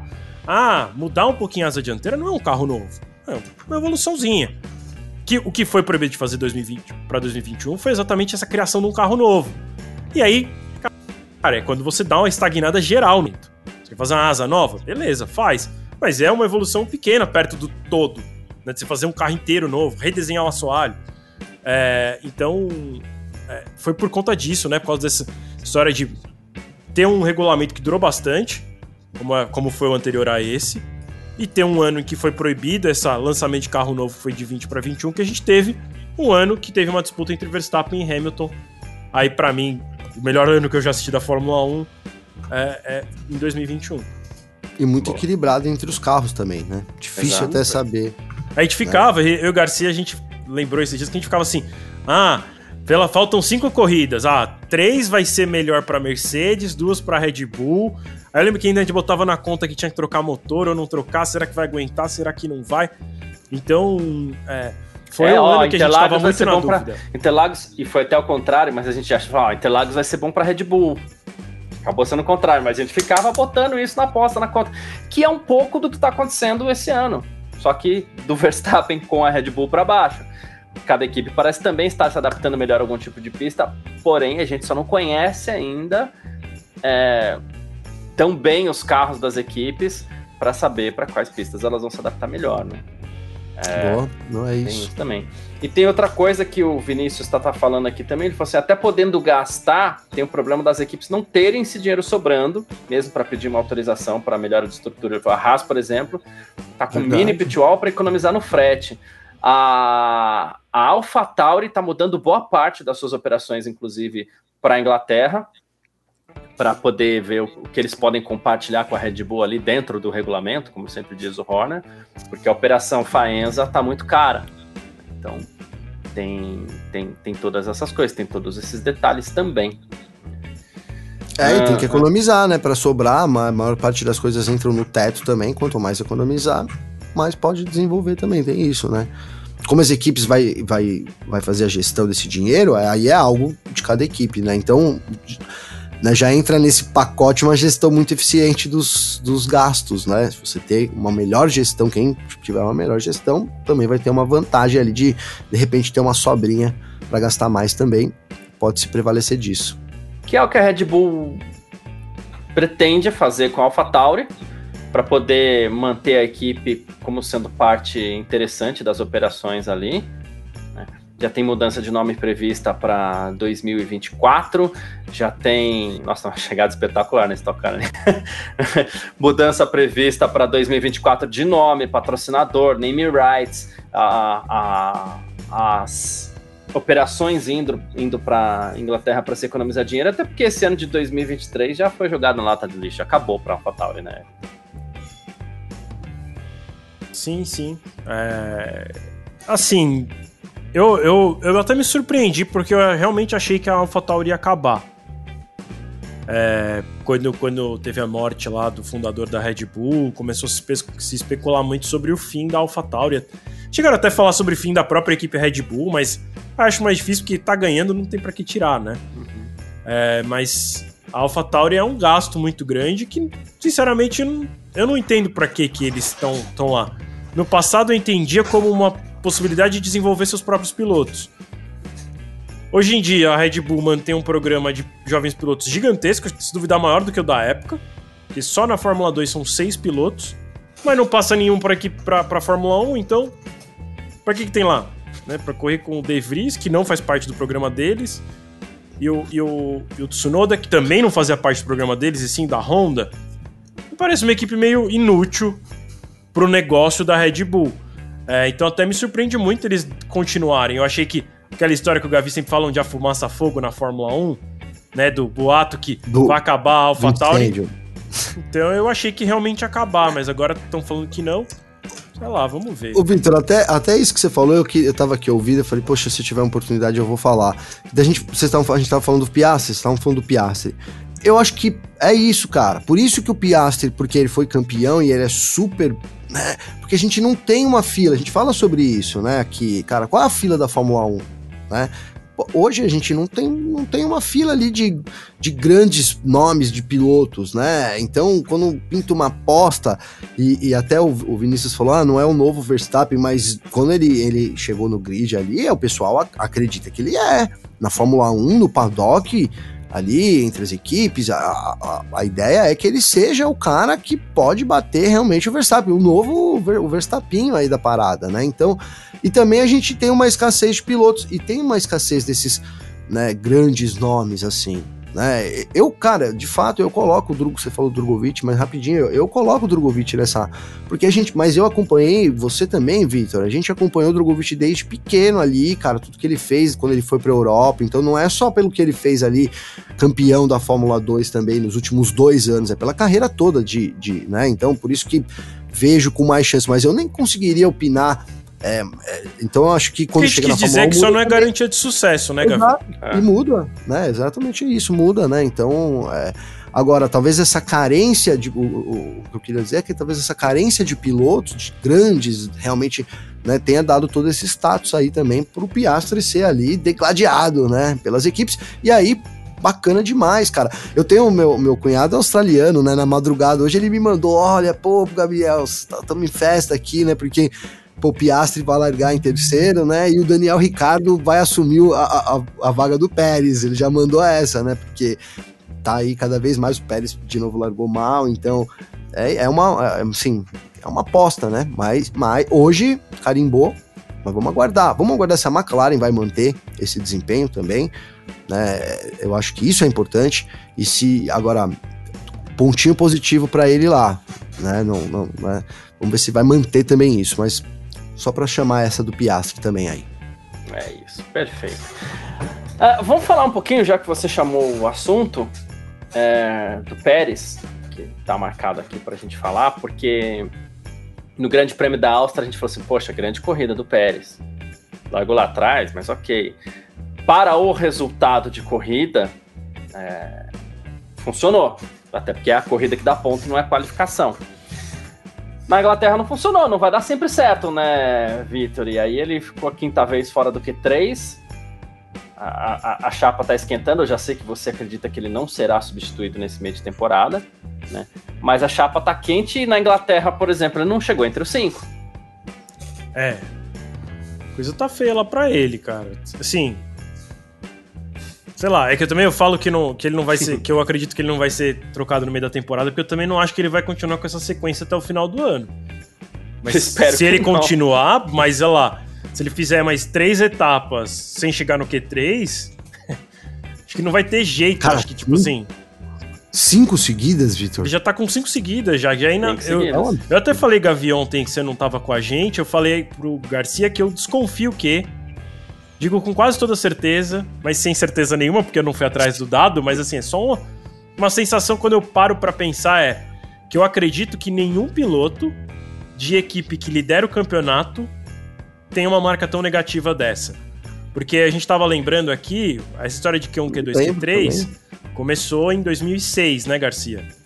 Sim.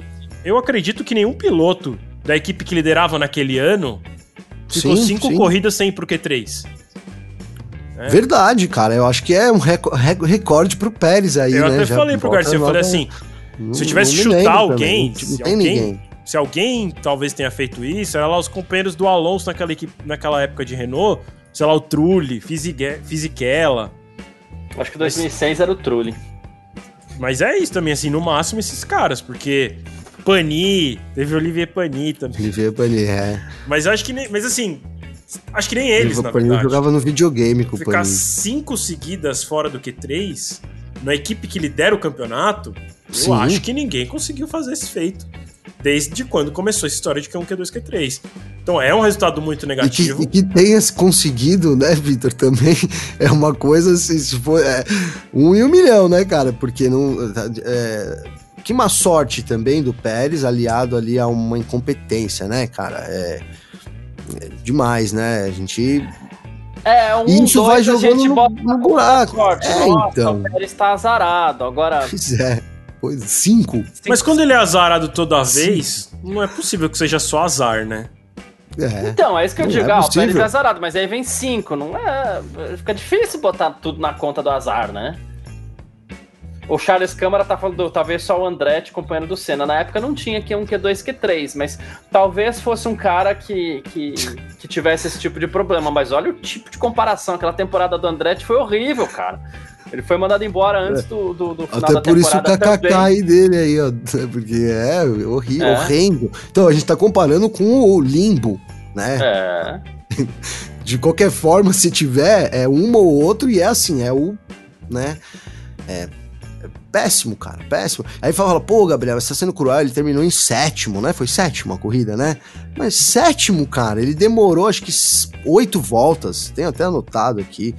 É, oito voltas pra começar a passar ali, aí chegou no top 10, aí também se deu bem com o safety car, o safety car também Verdade, ajudou o Pérez, se verdade. fosse isso ele não terminaria em sétimo, porque se nós estamos falando que ajudou o Hamilton, não sei o que, ajudou também o Pérez, então era pra ter terminado de repente em oitavo, cara, com, com um carro, com, né, com um Eu, eu, eu chutaria décimo até, porque, querendo ou não, as duas Ferraris. Ele terminou na frente das duas Ferraris. E as duas dia Ferraris foram prejudicadas com, com, com o safety car. Então, é, se não tivesse safety car, elas não teriam se prejudicado e caído lá pra trás. Então, ele teria, sei lá, nono, décimo Sim, seria sim. a posição pra ele.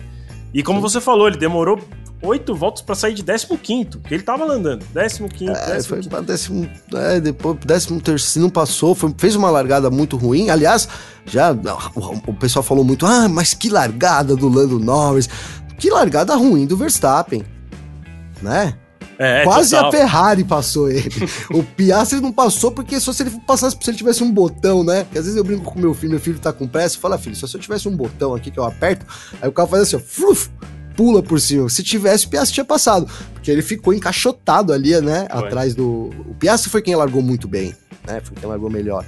Largada muito ruim do, do Verstappen e também do, do, do Pérez, né? Que também não conseguiu progredir no, no, no grid ali. E demorou muito, é isso, né? Mais uma corrida ruim, né? Mesmo com, com essa sétima posição, né? favorecida pelo safety car. É isso, não sei, cara. O Vitor falou que acha que não acredita. Eu, eu vou vendo cada vez mais o Pérez fora da Red Bull, cara. Né? Não sei. Não sei, até se, não- se os caras No não meio da ele no temporada. meio do ano. É, É. tá, isso que eu quero saber. Porque eu acho que pro ano que vem, beleza, a chance aumenta. Não, não tô cravando, mas a chance aumenta dele ficar fora. Pô, porque os caras têm o é Ricardo. é no da... Então. Ricardo é um cara de luxo aí que eles estão pagando e tudo mais, entendeu? E tem um apelo comercial, digamos que muito ma- maior do que o Sérgio Pérez também, já tem esse lado. Ah, mano, já que tava pra ser uma. Vou tirar esse cara aí, põe esse, pelo menos vai vender mais latinha de energético aí, com o sorridão do, do Ricardo, etc. Tô brincando aqui, mas, né, é, eu acho que, não sei, eu, eu trocaria. Tendo o Ricardo lá contratado, esperando lá, né? Já falou que ele vai fazer um teste ah, por agora aí, né? Depois da Inglaterra. Vamos, vamos aguardar que deve ser essa semana agora aí, que é de folga. Então fiquem atentos na Filmania lá, que com acho que é certeza vai sair. Uma coisa assim. Acho que é Vai quarto. ter um teste. Quarta. Aí, aí é como a gente fala, o Vitor já falou do, do- da fumaça, fogo, incêndio. É isso, cara. Quer mais evidência que essa? E aí o cara me faz uma dessa ainda, né, na corrida. Não, não vai pro. Né, fica no Q3, né, faz uma corrida muito ruim, porque ele poderia ter falado, é? Sabe aquele cara que fala assim, eu vou largar lá de último? Eu lembro que às vezes no videogame eu fazia isso. Eu era tão viciado no negócio que eu fazia, largava lá de último, que era pra poder dar graça e tentar passar todo mundo, pra não largar, né? Colocava no Easy também, né? Nada, colocava. Antigamente era fácil, não era? Era fácil, pô. Se a gente pegava aquele É verdade. Mega Drive lá, você só tinha aquele jogo, você jogava aquilo 30 mil vezes por, por dia, né, cara? Eu chegava da escola e ficava três horas jogando. Né? Então, mas eu acho que eu jogava no Easy também, viu, Garcia? Eu não, não lembro se tinha, se tinha isso daí. Eu sei, eu sei que lá era de último, né? Então, é, não foi o caso também do Pérez, né? Ali não escalou o pelotão também como deveria, né? Porque poderia falar, não, vou largar lá de último, que aí eu vou escalar todo mundo, vou, né, vou Que é na e não vou Áustria, né? passar. Não- Desculpa, Garcia, que, Que é o que fez aqui, na né? Áustria, por exemplo.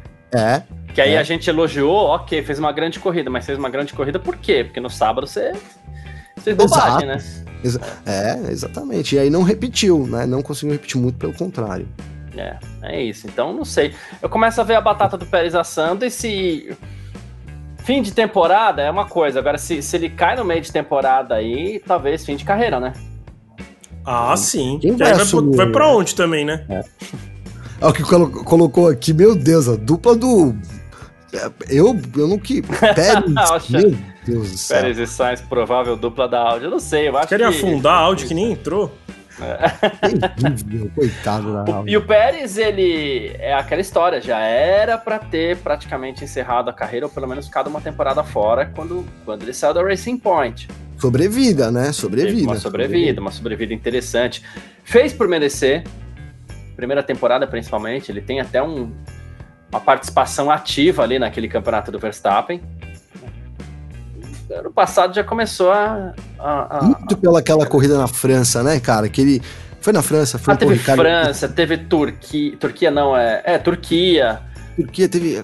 Turquia, Teve- Turquia também, né? Que na teve chuva Abu ali, Dhabi, né? teve Abu Dhabi, que o pessoal começou a falar assim: ah, ele é o novo ministro da defesa tal. É, valorizou, valorizou sim, valorizou. É, sim. valorizou, valorizou. Né? Eu acho que é, é diferente de como ele falou no ano passado, né? Que ah, o Verstappen foi campeão por causa dele. Não, calma. Mas, mas sim, teve um papel ativo. Só que tá falhando. E não, não vejo nem isso. O, o Charles está falando que ah, o Pérez é ruim de quali e bom de corrida.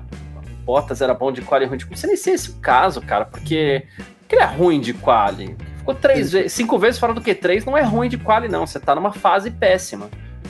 É, e falta ele de é- ele- inteligência em alguns momentos também, né? Não quero dizer que ele é burro, não é isso, mas assim, sei lá, né? Falta de pensar com, com, com mais clareza na situação toda, né, cara?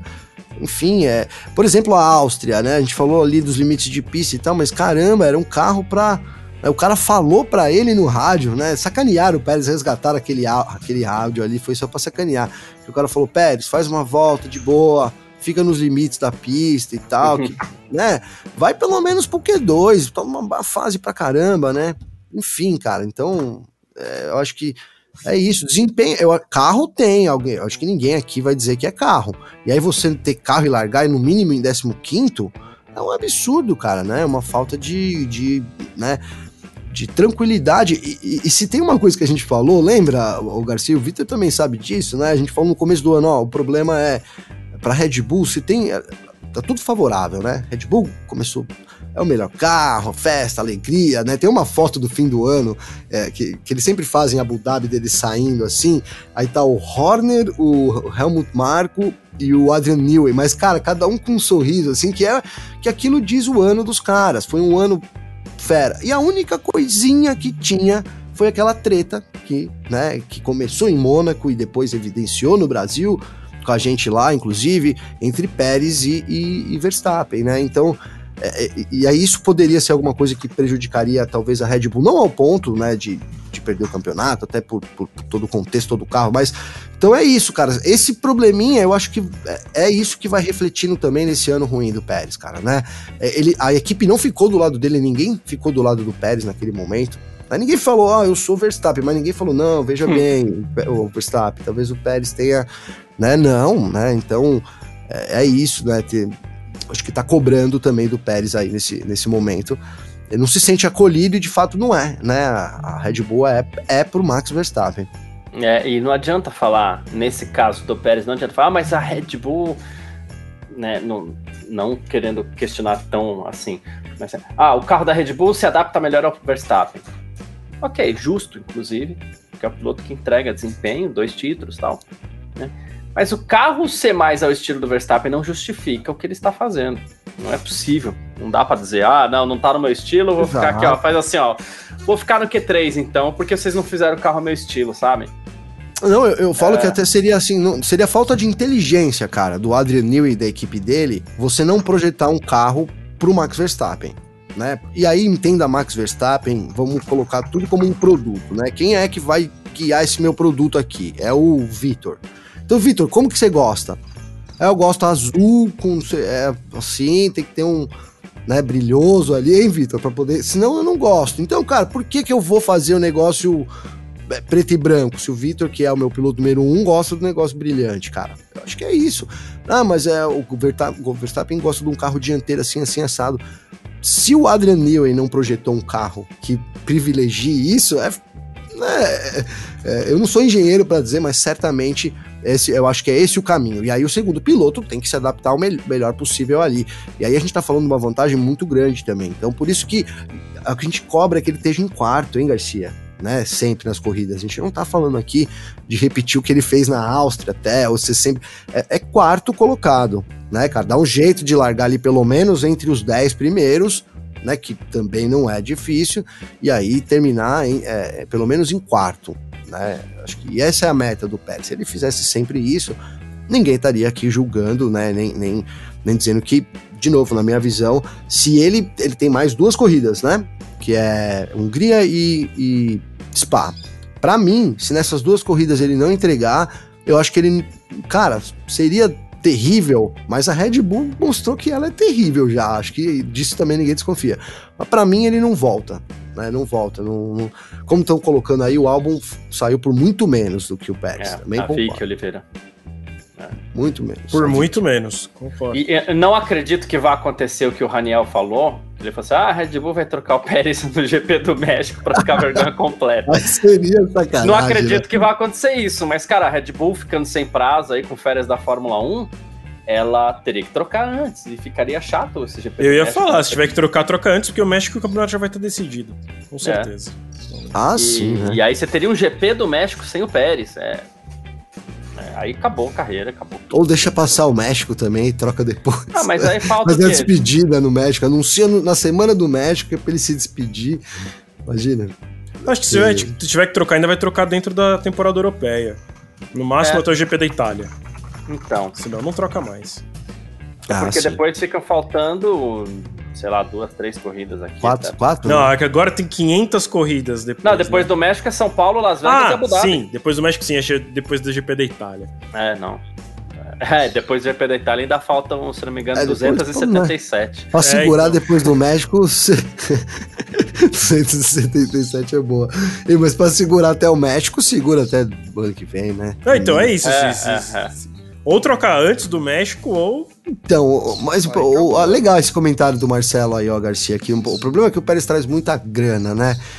Mas, cara, a Red Bull precisa dessa grana toda? Eu, eu acho que não. Nenhuma cara. equipe mais precisa, na é. verdade, da grana em si, né? Uma coisa que eu acho que, por exemplo, né?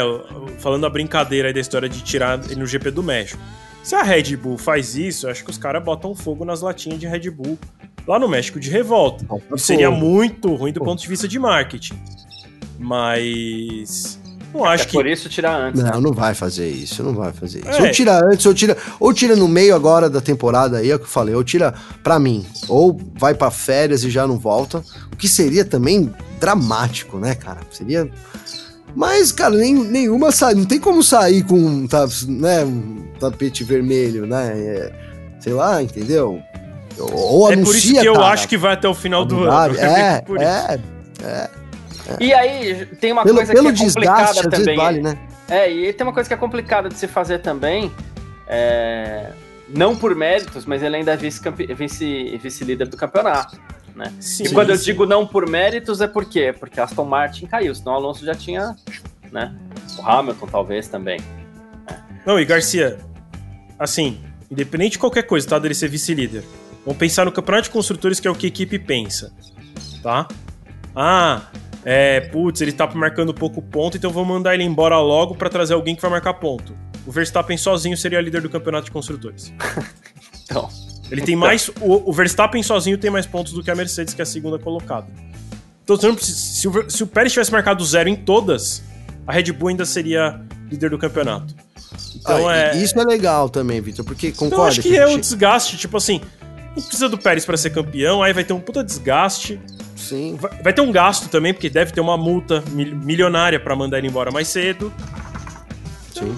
Tipo, é, a, agora, se você pensar sai. nesse lance do campeonato, e no que a gente falou aqui de com o tempo as equipes chegarem, é, faz sentido a Red, a Red Bull se preocupar com isso também, cara que vão, né, se, se, se confirmar o que a gente falou aqui, que com o tempo, né, pode ser que 2024 o Verstappen não consiga levar nas costas aí o time também, e aí não ter um segundo piloto ali faça diferença. Né? Nesse momento ele tá lá em segundo ainda, mas é, é isso, né, cara? Pode fazer a diferença, assim como a gente fala, por exemplo, da, da Aston Martin, que nesse ano já sofre com isso a Aston Martin tivesse uma boa dupla de pilotos, ela tava na frente da Mercedes. E não tá porque tem o Lance Stroll lá que, né, tá num ano muito ruim também. Então, Hoje não, mas. E, e, aí, cara, é grana, né? A gente tá falando de grana. Aí pô, Gabriel, você acabou de falar que grana não interessa. É, mas é a grana do campeonato mundial, né, cara? É, é essa já interessa um pouco mais. Já interessa um pouco mais também. Ah, outra coisa que a gente ainda não citou. Garcia, deixa eu só ah, complementar o comentário claro. aí do Gavi. É que é por conta dessa grana que eles não precisam da grana do Pérez, ou enfim, de qualquer Isso. outro piloto. Isso. Ah, exatamente. Boa. Uh, e aí, se tirar o Pérez antes também, uh, significa que a Red Bull não estaria nem tão aí que, sei lá, põe o Ricardo no lugar e uma semana antes do Grande Prêmio da Bélgica inventa uma unha encravada pro Ricardo aí e bota o Pérez pra correr lá, sei lá. Dá do pra México, você disse? É. Porque eu acredito sim que o Grande, o grande Prêmio do México seria um, um, um, probleminha aí pra, pra Red Bull tirar o Pérez. Né? Sim. Mas sim, é um. Também acho. É um mercado.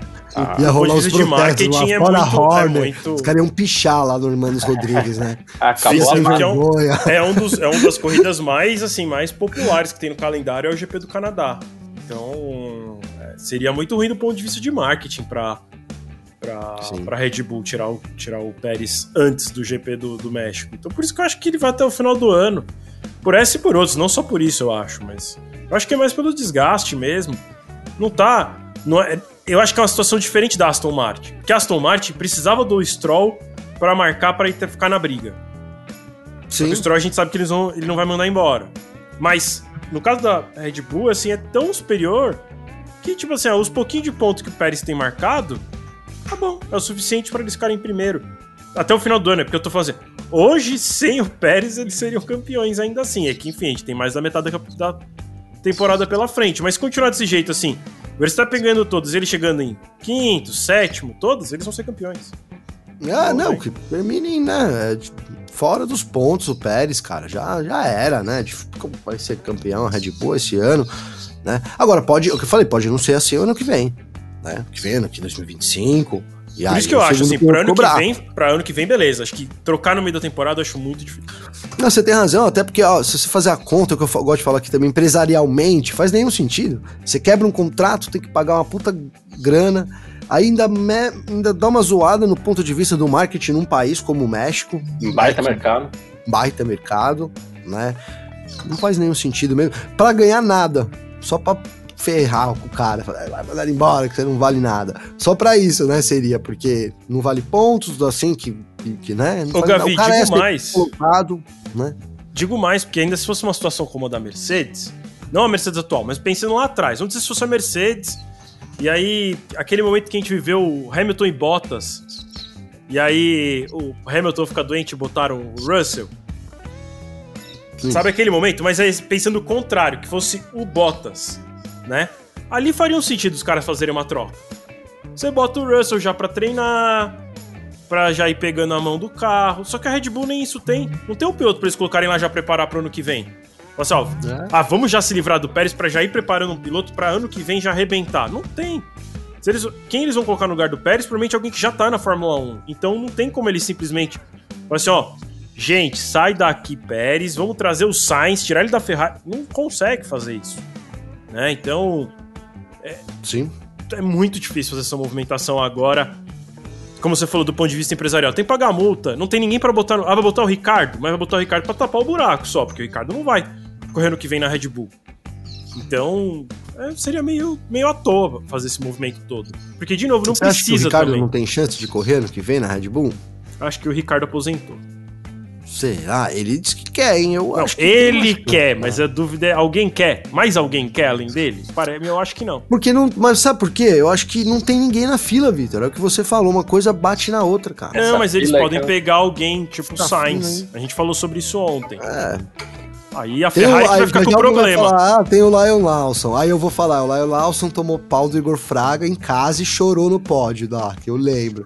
E não é, não é tudo isso, cara. Não, não, não acho. Não, nem que... acho que o Liam Lawson iria direto pra Red Bull, ele iria pra AlphaTauri. Ah, é. Mas assim, é. É, pra mim seria tipo um Sainz da vida. Aí, realmente, aí, eu, aí é problema da Ferrari quem eles vão botar lá. Porque aí, não, aí realmente não ah, tem o fila. E aí, Pode problema, da Williams, aí problema é. da Williams. É, é, é isso, você vai repassando o problema. Isso é o que eu acho mais incrível na, na, na atual Fórmula 1. Não tem fila de piloto. Não fila, tem você vai- substituto. Você vai deixando o problema pro outro. Você Tem lá, vários os nomes que gostariam de ser, né? Mas não estão aptos a ser nesse momento. A verdade é essa, né? É. Ah, surgiram, vários- surgiram vários nomes, é, até o Puxar, Schwartzman, mas nenhum desses pilotos poderia pegar e falar, tó, tó o carro agora, vai lá e guia e É, as vai, equipes de né? Fórmula 1 não tem mais essa coragem hoje em dia de falar. É, ó, Por isso a Haas foi atrás do Huckenberg. Declaradamente. declaradamente E- por esse e, assim, motivo. E não é nem a coragem, Vitor. Esses dias a gente tava falando sobre isso num comentário do Russell, que ele falou, ó, cara, o problema é que a Fórmula 2 não prepara em nada nisso. Você não tem teste, é, você não consegue acertar o carro, você não trabalha, você não tem tempo, você não consegue trabalhar no acerto do carro. O- os pneus são muito diferentes. É, então, assim, o cara chega na Fórmula 1, ele tem que testar ali, tem que fazer Tem mais tudo um ainda. detalhe, Gavi, que ele Tô tava certo. falando que era a primeira, sei lá, primeiro terço de temporada é todo feito em pistas que os pilotos da Fórmula 2 nunca correram. Então, ainda mais. Você vai correr lá, acrescentando- Bahrein, ok, até corre. Para Arábia Saudita, tá, é recente. Ah, vai correr. E aí você entra numa. Mo- Canadá. Não corre. Austrália. Austrália, Austrália. também. Austrália esse ano teve? Teve. Esse ano teve Fórmula 2 e Fórmula 3, mas foi a primeira vez, né, que teve. Ah, não, pera. Esse ano acho que teve Fórmula 2 e Fórmula 3, foi, Não, só é que que foi o agora primeiro deu ano melhorada história. nisso no É, é verdade, é verdade. É, eu dei um pino aqui. Mas não tinha, não tinha. Não tinha. É. né?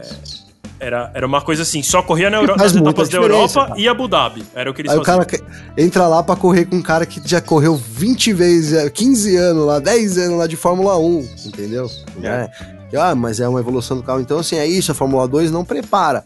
A base ainda não prepara ao ponto do cara sair do Fórmula 2, que foi até o que aconteceu com o Piastri, né? De certa forma, ele fez E por isso tantas dúvidas a gente tinha. É, porque tem isso, o Piastri foi um dos que fez isso, né? É outro que fez isso, o Zul, né? Pagando ali, até que pagou, mas se manteve bem, né? Que foram caras que deu esse salto, saiu e já, pum, já pegou. Talvez eu esteja esquecendo de outros nomes. Tsunoda também, Ah, o Sargent pulou direto. o Sargent também. O Guano Joe ainda pegou no momento ali que a Alfa precisava de dinheiro, a gente não tinha a instalação ainda do, do, do teto orçamentário, mas não tem vida longa também, porque esses 20 milhões aí, claro que são muito bem-vindos, mas não são mais obrigatórios. Aí entra a Audi. Ah, amigão, Ah, é, a hora que entrar a Audi Obrigado. acabou. Que aí a Audi Chega. vai ser piloto que. É, então, mas querem, acabou. não que paga. Mas acabou. É, que a Audi vai talvez pegar Acabou alguém, o né? cara que compra a vaga. Claro que, que assim, Mas eu digo assim, hora- né, você não tem quem, e aí será que o cara não. Pelo pouco que fez, o cara não mantém? É isso que eu quero te dizer. Na cara. Audi, É- eu acho que não. Tipo, porque aí eu acho que a Audi vai trazer dois Vai nomes. trazer uma dupla nova. Nova, não. Sei lá, pra mim é de quem já está no grid. Vamos supor que a gente tenha. Che... a- a- a- Sainz vai e- chegar aí. e- Mick e- Schumacher. High-tech, Vai ficar mais difícil, hein? High-tech, dois que ventilou aí. High-tech e Andretti. Aí Que as duas dificulta, equipes entram. Dificulta. E aí, eu falei pro Garcia, os caras vão chamar o Prost pra correr, velho. Falou, Prost, você não quer correr aqui não, velho? Porque.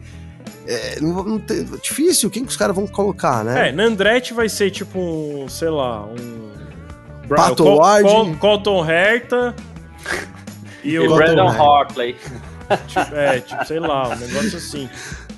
Na high-tech, sei lá. É, O assim. Gutierrez até lá. outro dia tinha super licença aí, ó. Pois é. Quem é que tá aí? Stoffel Van Dorn. É Vai- difícil. vai Van chamar esses caras Dorn, aí, Van ó. Dorn é o nome, Van Dorn é o nome. Nossa, É. pelo amor de Deus. É horrível, mas é um nome. Não, é, mas é isso, é igual o Huckenberg, né? Voltou pra. E aí a gente entra na, na, na ideia que a gente falou há umas duas corridas atrás, aquela questão do Drogovic. Pra ele é interessante estar numa equipe onde ele possa testar bastante, andar bastante, somar quilometragem com o carro. Ele é novo, campeão da Fórmula 2, soma quilometragem. Ele passa a entrar nessa fila, passa a ser um nome interessante. A E mais do que tá Grosjean, Grosjean. É, é, quem mais? Qual é o outro? Marcos Ericsson. Marcos Ericsson, Anthony Tá lá Davidson. É. Não, Anthony Davidson já parou, pelo amor de Deus. Para de Mas- ficar mas ressuscitando Drugo- essa galera. Hein, a- até na história do Vitor, indo na onda do Vitor lá que a gente pegou em Miami, lá sobre o Drugo ser piloto da Haas. Olha como seria importante, cara. Você assume a Haas ano que vem, consegue dois bons resultados, de repente você é o único cara que pode assumir um piloto número um numa equipe como a Audi, como a Andretti, que botem lá o Colton Herta lá, sei lá, qual é o outro que testou agora aí? Tá na ponta Pato. da minha língua. É que o Palou, mais um. Alex Palou, mas o Alex, Alex Palou. É da McLaren. Aí, mim, aí vai ser a mesma briga é. igual do Piastri, pra ver quem pega ele. Quem é que. É. Mas entende? Aí de repente você tem um cara assim mas você precisa de um cara que tem experiência na Fórmula 1, que já conseguiu alguma coisa, e aí surge o nome do Drugo como, né? Porque, cara, é isso. A gente fala muito sobre é, o Piastre, né? E aí pode ser que essa McLaren entregue um carro pro Piastre ser campeão mundial, que seria um, que aí é, na Fórmula 1 já é acertar na loto, aí é acertar na loto da loto, dos que ganhou na loto, né, cara? Você entra numa equipe, imediatamente te dá um carro que você pode ser campeão. É, porque tem essa ainda, né? Depende de como você entra, você não consegue se manter ao ponto de chegar num carro campeão, que é o que determina também. Né? Não é só piloto, tem que. É, que a gente fala ali, os astros, os deuses da Fórmula 1, eles têm que se conectar para o piloto que é bom entrar de um jeito que consiga chamar atenção numa pequena equipe, ou então já ganhar uma grande máquina na mão, né, para ir encaixando as peças ao ponto de virar um Hamilton que, né, é, ganhou ali também a chance de ter um carro que dominador, né, acho que é o caso do Verstappen também hoje, de ter uma equipe focada nele com um baita carro, mas isso não é à toa, não vem para qualquer um, né, não, é, não é por sorteio, digamos assim. Agora vamos sortear aqui, saiu aqui o nome aqui, próximo vai ser esse, não é? Como é que é o nome lá? É o Vitor, que é fã de NFL, que tem o... Draft. O Draft, isso. É. draft não é sorteio. Ah, mas é uma negociação lá que rola um rodízio, né? É, não é, na verdade não é uma negociação. É um negócio que eu acho super interessante que, que inclusive poderia rolar na Fórmula 1. Que é a equipe escolhe o piloto. E é assim, é, no caso lá é a equipe escolhe o jogador. Os, os salários são tabelados, então não tem que pagar mais. E se você, inclusive, não aceita ir para pro, pro, pro, time que te escolheu e você não consegue negociar uma troca, você tá fora da NFL. O caso aí que aconteceu de um jogador que foi, foi convocado pelo Buffalo Bills. Buffalo é uma cidade ao norte de Nova York, quase em divisa com o Canadá. A temperatura média ao longo do ano é menos 40. Bom, o cara falou: Eu não vou passar frio lá. Que delícia. Aí não conseguiu troca, ele falou: Eu não vou. Não, não vai, não vai jogar nunca mais no NFL. Aí é sua carreira, você que sabe. E não joga. Não. Aí, então. sei lá o que ele foi ser, né? É que aí também esses caras também tem um outro detalhe do esporte americano. O cara tem um diploma, né? Porque você, como você fez, você vem do, da, da faculdade, você é obrigado a tirar notas boas na faculdade para continuar no time. Você tem um diploma. Todos os, todos os jogadores da NFL são, são, são, são diplomados. Tem muito, muitos advogados que, que, que, que jogam. Então, é, tem, tem cientistas, enfim. É, é, é, o jeito que construíram. Por isso até o cara tem essa opção de falar assim, ah, eu não vou jogar na NFL, vou seguir minha profissão, que foi o que eu estudei. É, tem esse negócio interessante que é obriga, né? Imagina se tivesse um sistema como esse que obrigasse, sei lá, os últimos dois pilotos do grid a serem eliminados, do grid, eu digo, do campeonato, são eliminados. As equipes têm que escolher outros dois da Fórmula 2 por um salário fixo. Então não tem assim, ah, é quem pagar melhor, quem me der um mais dinheiro, é salário fixo. Boa o, o, o NECA... Já já eles vão botar isso, a Liberty... A NBA tem também, né? Tem, todos os esportes americanos têm o sistema de draft. Tá. Ah, Fizeram aqui na Fórmula 4, mas foi fake news. podia trocar. Eu tava é, podia lá. Tro cara. Podia trocar sim, né? Podia trocar e já estava combinado todas as trocas. Então, no fim, independente que saísse no sorteio, já, o resultado final a gente já sabia. Boa. O Neca Alberto. Não, foi legal. Não falei que foi bizarro assim, mas foi legal, vai. O Neck Alberto tá perguntando aqui no que o. Alguém me responde no que o Verstappen ultrapassou o Vettel. Acho que. Em... E alguém falou para ele que recentemente, se não me engano, foi mais voltas na liderança. Que acho que de números é... importantes, entre aspas, é... não passou em nada ainda, né? Talvez pole, não sei, acho que não também. Acho que não passou em nada ainda. Acho que não. É. Acho que não. É, os números do Vettel na, na, na Red Bull, principalmente, são impressionantes também. Né? Enfim. Hoje, hoje, hoje tivemos alguns, alguns recordes aí, não a palavra correta, mas enfim, um é recorde. Umas marcas são, históricas. São, são Inclusive tá lá no F1 já, para quem quiser ver com no detalhe, fmania.net, tá ali mais no topo da home. É, Red Bull iguala recorde histórico com 11 vitórias consecutivas. Então, a, aí o recorde de fato é a, a Red Bull conseguiu igualar o recorde da McLaren de 1988 com 11 vitórias consecutivas. Então, é, se a se a Red Bull vencer a próxima, ela vai ser a equipe que mais conseguiu vencer provas consecutivas em uma temporada. E, e 88, quantas corridas tinha? 14? 16 e a McLaren ganhou 15. É. 15. É que foram 11 consecutivas, né? É, É, uma- é, é É, bizarro. né? E percentualmente a, vai- a marca da McLaren é impressionante. Tipo, Sim, coisa que é sim, muito sim. difícil de se repetir hoje em dia. É. É, aí então não sei teve. como vai caminhar esse 2023 aí, mas. É, Sim, mano, tá- sim. O que pode acontecer? Não quebra, porque os carros não quebram, né? Tirando a Haas lá que explodiu, cara. Você viu o barulho que fez aquilo? É. Meu Deus do céu, explodiu mesmo. Ó, Né? Explodiu, então não quebra. Tem outra- outras marcas. Então o Verstappen completou sua 29 corrida consecutiva, sendo a Completou. maior sequência já alcançada por um piloto na Red Bull. Antes era o Daniel Ricciardo. É, Depois, além disso, foi o oitavo hat-trick da carreira do Verstappen, que é vitória pole e volta mais rápida, empatando com o Prost e o Vettel, em quinto lugar da lista. Outras marcas legais. É, O Lando Norris conseguiu um segundo lugar, que é o primeiro pódio da, da equipe McLaren em Silverstone desde 2010. A última vez que eles tinham conseguido foi com o Hamilton. Ah, Norris conseguiu pela. ah, conseguiu. Ele entrou assim, entrou num grupo seleto né, de pilotos ah, que conseguiu eh, terminar no pódio em casa. Né, que também é uma lista que não é muito grande. Uhum. É, Aí a Williams também teve outra marca importante que é o álbum conseguiu o melhor resultado da Williams é, desde 2015 em casa. Que foi o melhor, foi o Massa, que conseguiu em quarto lugar. Boa. É, e eu tá, fiz uma continha rápida aqui sobre essa questão da McLaren em 88. Eles venceram 93,75% das corridas do campeonato. É, marca Era para ter vencido 100%. Tem a histórica ultrapassagem do Senna sobre o Jean-Louis Schlesser lá, onde os dois acabam se tocando. Ah, mas o Schlesser bateu no líder, mas o Senna também foi um pouco afobado ali. Mas ele tava vencendo aquela corrida com um Verstappen de vantagem, assim, pro, pro segundo colocado, sabe? A corrida tava na mão dele e ia ser uma coisa impressionante a McLaren vencer todas as corridas do campeonato. E, mas não sei se a, se a Red Bull, a gente teria que refazer a conta depois, lá no final da temporada, não sei se a Red Bull não se encaminha para algo parecido em 2023. né? Por enquanto ela tem 100% das vitórias, né? 11 vitórias Sim. em 11 corridas, então...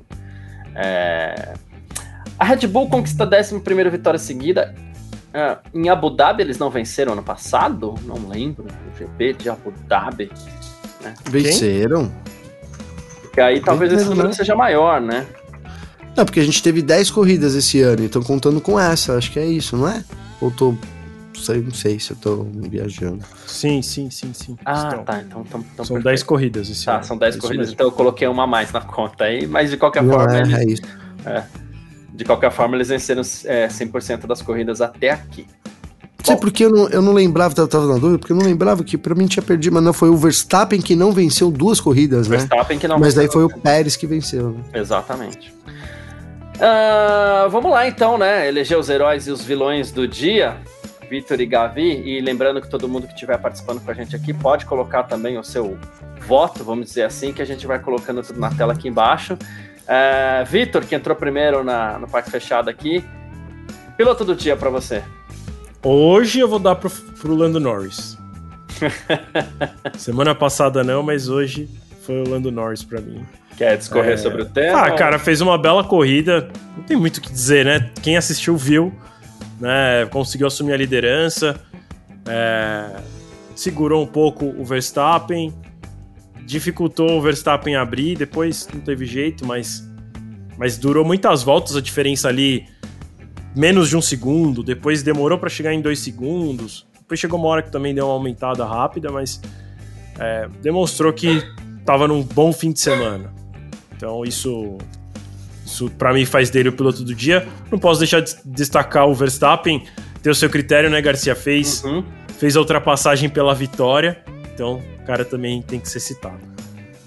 Gavi, piloto do dia para você. Boa, eu acrescentaria. Não, Lando Norris para mim também. Eu acrescentaria a defesa do, no Hamilton no final. É, acho até que a McLaren errou. Depois os caras ficaram falando lá, ah, mas não errou, porque. Mas lógico que errou. Porque daria pra ter... Porque se, foi, se era rápido com pneu duro, sim, imagina sim. com macio. Sim, né? Então, sim. lógico que errou. Não, não há. Não há. É, dá pra passar pano. Errou, né? Errou ali. O fato é que se defendeu muito bem. Até a gente teve na transmissão, não lembro quem falou também mas falou, ah, mas por que, que o Norris está tentando fazer isso? Por quê? Porque é um piloto de corrida. Porque corrida é assim que, que se corre. Quando alguém tenta te ultrapassar dentro do limite, você dificulta. É o que a gente pede aqui, não é? Ah, mas o carro tem um cara. O cara tem um carro muito melhor. Faltam uns oito voltas para acabar a corrida, né? Você, dificulta, né? Dificulta. Então é isso que a gente pede, né? É, eu acho que o, o Norris fez isso muito bem hoje, tanto para quando depois que ultrapassou ali, acho que ele não esperava, né? Caiu no, no, colo dele aquela primeira posição ali. Ele até falou no sábado que, é, olha, eu espero largar em segundo, ficar em segundo aqui tranquilamente, né? É, mas acabou que caiu no, no colo dele aquela primeira posição. Depois fez muito bem segurar o Hamilton lá no fim, muito merecido. É isso, acho que também o Verstappen, cara, pô, baita corrida dele, né? Sem dúvida nenhuma. E acho que o Hamilton também foi um, um dos destaques aí do dia. E claro, o Alexander Albon, né? Os britânicos aí, então, né, botando ver o, é, tailandês, britânico, sei lá o que, né, não sei se ele é mais tailandês ou mais é britânico. É ele nasceu na Tailândia e foi criado nos Estados Unidos. No... Contrário. Não, ele foi nem, nem o contrário, nasceu em Londres. Nasceu o Victor estava explicando ontem aqui a. E a Tailândia entra onde aí? É, coisas, coisas de leis europeias. Ah, é? Então, Tava explicando então isso ontem aqui pro pessoal. Né? Rapaz, você aí. Nas Américas, nas Américas, é como a gente tá acostumado aqui, vale onde você nasce. Então, se, por exemplo, você, Gavi, tiver. Sua, sua esposa tá grávida, vocês vão para os Estados Unidos, seu filho nasce lá, ele é americano. Sim. Ele é estadunidense. É. Tá? Pra usar a palavra mais Boa. correta possível. É, se, se acontecer a mesma coisa, você e sua esposa vão para Portugal, seu filho nasce lá, ele é brasileiro, ele não é português. Porque a nacionalidade vem dos pais. Como você e sua esposa são brasileiros, seu filho é brasileiro.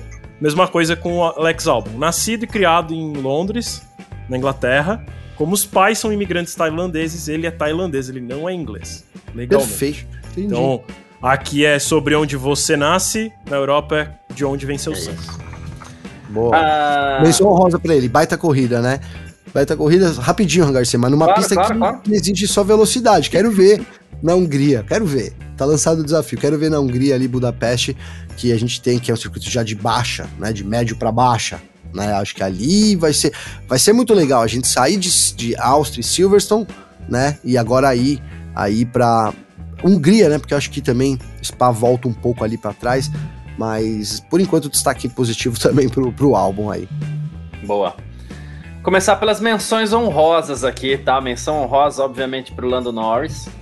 Corridaça do Lando Norris. É... Bela largada. Vinha até se defendendo bem do, do, do, do, do, do Verstappen. As defesas que você citou do Hamilton foram incríveis. E com relação ainda à questão da McLaren, Gavi, é, do pneu, que você falou assim, ah, não errou, errou. O Russell, eu tô vendo aqui, ele deu 29 voltas com pneu macio e carro mais pesado, porque ele largou com esse pneu, né? E quando o safety car entrou na pista, ah, cadê aqui, ó? Na volta 33, o Norris parou na volta 34. Então, faltava 18 voltas para o final. Dava para botar um pneu macio no carro do Norris, pneu médio ou qualquer outra coisa. Dava. Não, um parênteses, Garcia só se eles não tivessem pneus novos não, porque muita gente não colocou pneu novo. O Hamilton foi um, ah, que o pneu macio não era voltinha tem sempre aquele da qualificação, então, né? Então, não é possível que não tenha, né? Que tinha só macio de oito voltas ali. Não é possível isso, né? Então, mas só esse, só se é nesse sentido. Fora isso, não tem como justificar, né, Garcia? Desculpa aí te interromper. É isso. Corridão do Piastre, achei espetacular que o Piastre foi para cima do Verstappen na primeira volta. Achei espetacular, né? Uh, mas eu vou seguir meu critério porque eu acho que é, de novo, o motivo pelo qual a gente assiste corridas, né? Ver piloto brigando pela vitória. Verstappen perdeu a, a posição na largada, foi para cima do Norris, passou, ganhou. É, e a vida nem foi tão fácil dessa vez assim. Então, meu piloto do dia vai pro, pro Verstappen também, por esse critério que eu sigo sempre, tá? É, é Garcia, acho que ele fez de propósito hoje pra ganhar essa, esse seu voto. Ele falou: você quer saber? O Garcia nunca dá volta, ninguém dá volta falar pra mim. Eu levo em primeiro, termino em primeiro, então passa aí que eu vou passar aqui pra É, ganhar lá, lá, voto do. Garcia hoje lá. Muito bom. E claro, o nosso bananinha desse domingo, Vitor Berto. Quero saber pra você quem foi o bananinha de hoje. Será que é o mesmo que o meu, velho? Eu tenho o meu muito Cara, assim, hoje. eu, não- eu, conf- eu confesso que eu não parei pra pensar muito nisso. Eu até ia parar pra pensar, mas acabei me entretendo com outra coisa. Eu defini meio que no final da corrida ali, o meu. Cara, mas eu vou dar pra um cara que eu dou com uma certa frequência, chamado Charles Leclerc, só pra não perder o costume, né? E assim, né, eu podia falar que a corrida do Sainz também foi ruinzinha, mas o Leclerc merece apanhar mais do que ele. É, a estratégia da Ferrari foi ruim, né? Parou muito cedo, colocou pneu duro, estratégia que ninguém fez, ninguém seguiu a estratégia dele. Ele estava na frente do Sainz, então teoricamente a Ferrari deveria ter ousado na estratégia do Sainz e não na dele. A dele deveria ser igual a de todo mundo. É, então, uma corrida que teve esse erro de estratégia. E, cara, ainda parou no safety car, colocou pneu novo, novo modo de dizer, né? Trocou de, de composto. Por duro de novo, Mesmo né? assim, não conseguiu Foi duro. não lembro o que, que ele colocou no final, mas eu Você lembro vê, só que ele foi, colocou- não fez Não, diferença nenhuma médio, na vida dele. Médio. Mas que não fez diferença nenhuma, né? Terminou, no, pra mim, vergonhoso nono lugar. Foi atrapalhado um pouquinho pelo safety car. Digo que não. Digo que não. Porque ele foi o piloto que, na verdade, podia ter se dado o carne. Ele teria pulado um pouco, mas ele decidiu parar também porque parou muito cedo. E precisava Uhum. parar. Teria sido pior se não fosse safety car. Né? É, porque ele poderia ter precisado parar com bandeira verde. né? E aí seria muito mais prejudicial. Acho que fez uma corrida bem apática hoje, mais uma vez. É, largou dentro do top 5, terminou em nono. Então, pra mim foi a pior, pior corrida hoje. Foi a, foi a do Leclerc. É que, é que ó, tem, tem uns caras que a gente pode bater à vontade. Falar, ah, o De Vries fez uma, fez uma corrida horrível. O Stroll, então, fez porcaria também. Enfim, O Stroll, nossa, o que, que foi aquilo? O que, que o Stroll fez pra cima de não sei foi em cima do Gasly, né? Ele Meu, Tomou uma Gasly, do Gasly, tirou o Gasly da corrida. devolveu, é, tirou o Gasly da corrida. É, E os 5 Gabi, segundos foi bem de graça, né? Você você tira um piloto da pô, corrida e cabia toma só 10 5 fácil segundos. ali, é, Porra, né? Vou tirar todo Cabia mundo da 10 corrida. Se eu tirar todo mundo e eu tomar 5 segundos, eu ainda tô em primeiro. É isso. Gavi, bananinha de hoje aqui, ó. ó Eu vou. Se não Boa, eu, mostrar, eu- ele não fala, né? Tem que mostrar. senão eu não falo. Eu vou ficar com, com, com a Ferrari também, mas. Mas eu vou, eu vou, eu vou ficar com o Sainz. Sabe por quê? Porque eu acho que a, a Ferrari. Diversidade, né? Diversidade, Espaço pra todo com mundo, ciúmes, claro, é. companheiro de equipe, né, Garcia? Porque eu acho que a Ferrari foi muito inconsistente com o Leclerc, cara. E aí, se eu sou o Leclerc, brin- brincadeira, eu vou lá e taco o carro na garagem, entro nos boxes, atropelo todo mundo lá e abandono a corrida, meu irmão. Porque que foi ter aquela. é, Se ele fizesse isso, eu não teria dado pi- pi- pior piloto. pra mim, o Cara- problema dele é esse. Ele tinha que fazer isso, que a galera começou a ficar com medo dele. A não ser que vocês me digam, não, Gabriel, a Fe- a Ferrari parou ele na volta 19 com pneus médios e ia até o final com duros. O que ia ser também uma, cara, ó, uma suadeira, porque todo mundo demorou mais 5, 6 voltas pra parar e, e, para fazer Ué, isso. Mais 10 né? voltas, Gavi. Foi muito. Foi muito mais, ele parou muito antes. Então, se fosse pra fazer duas paradas, que tivesse colocado um macio nessa primeira parada, não é? Porque aí depois ele parou de novo e aí colocou, tirou uma- o, o duro e botou o médio de novo, né? Não correu com o pneu macio também. E aí, não sei porque a Ferrari não colocou o macio também no Leclerc nesse último stint.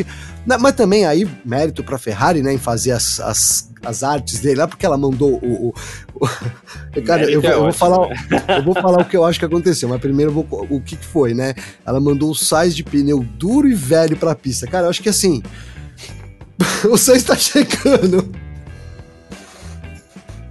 Pega o pneu aí, meu irmão. Cara, o que que tava ali? O pneu que acabou de sair ali, o, du- o duro, uma, velho. Porque não é possível, cara, que você, no último stint desse, você pega e põe pneu duro. Eu tô dando risada, mas, cara, É não é trágico. possível. Não é possível, trágico. cara. Poderia ter sido o macio, o médio, e aí você pega um duro usado, e aí a estratégia não é possível. Des- Desculpa, cara, não tem como ser estratégia. E aí, mas aí, ponderado aí as medidas, Garcia, Que é Uma muito fa- bom. uma, uma fala que o Sainz disse, cara, eu acho que, meu, pra mim é o que foi pra ele esse, esse bananinha do dia. O bicho tá pegando, cara. Você tá lá o final de semana no carro, cara. Ah, você sabe o que é bom pra você. Eu sei o que é bom pra mim. Você fala pra mim, Gabriel, você quer picolé de sorvete, é, laranja? Eu vou, eu vou responder na hora, cara. Eu prefiro chocolate. Você não tem.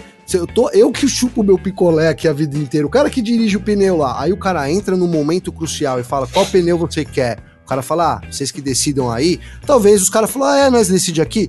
Pega o duro velho ali, vamos pôr o duro velho aqui no carro desse cara. Porque não é possível, velho. É, é muita falta também de, de como a gente cobra aqui, de ser ativo, né? De chegar e falar, põe um pneu macio E aqui ele geralmente- carro, Ó, até a Pirelli né? tá dando risada aqui no chat, É, hein? né? Até o. Pirelli.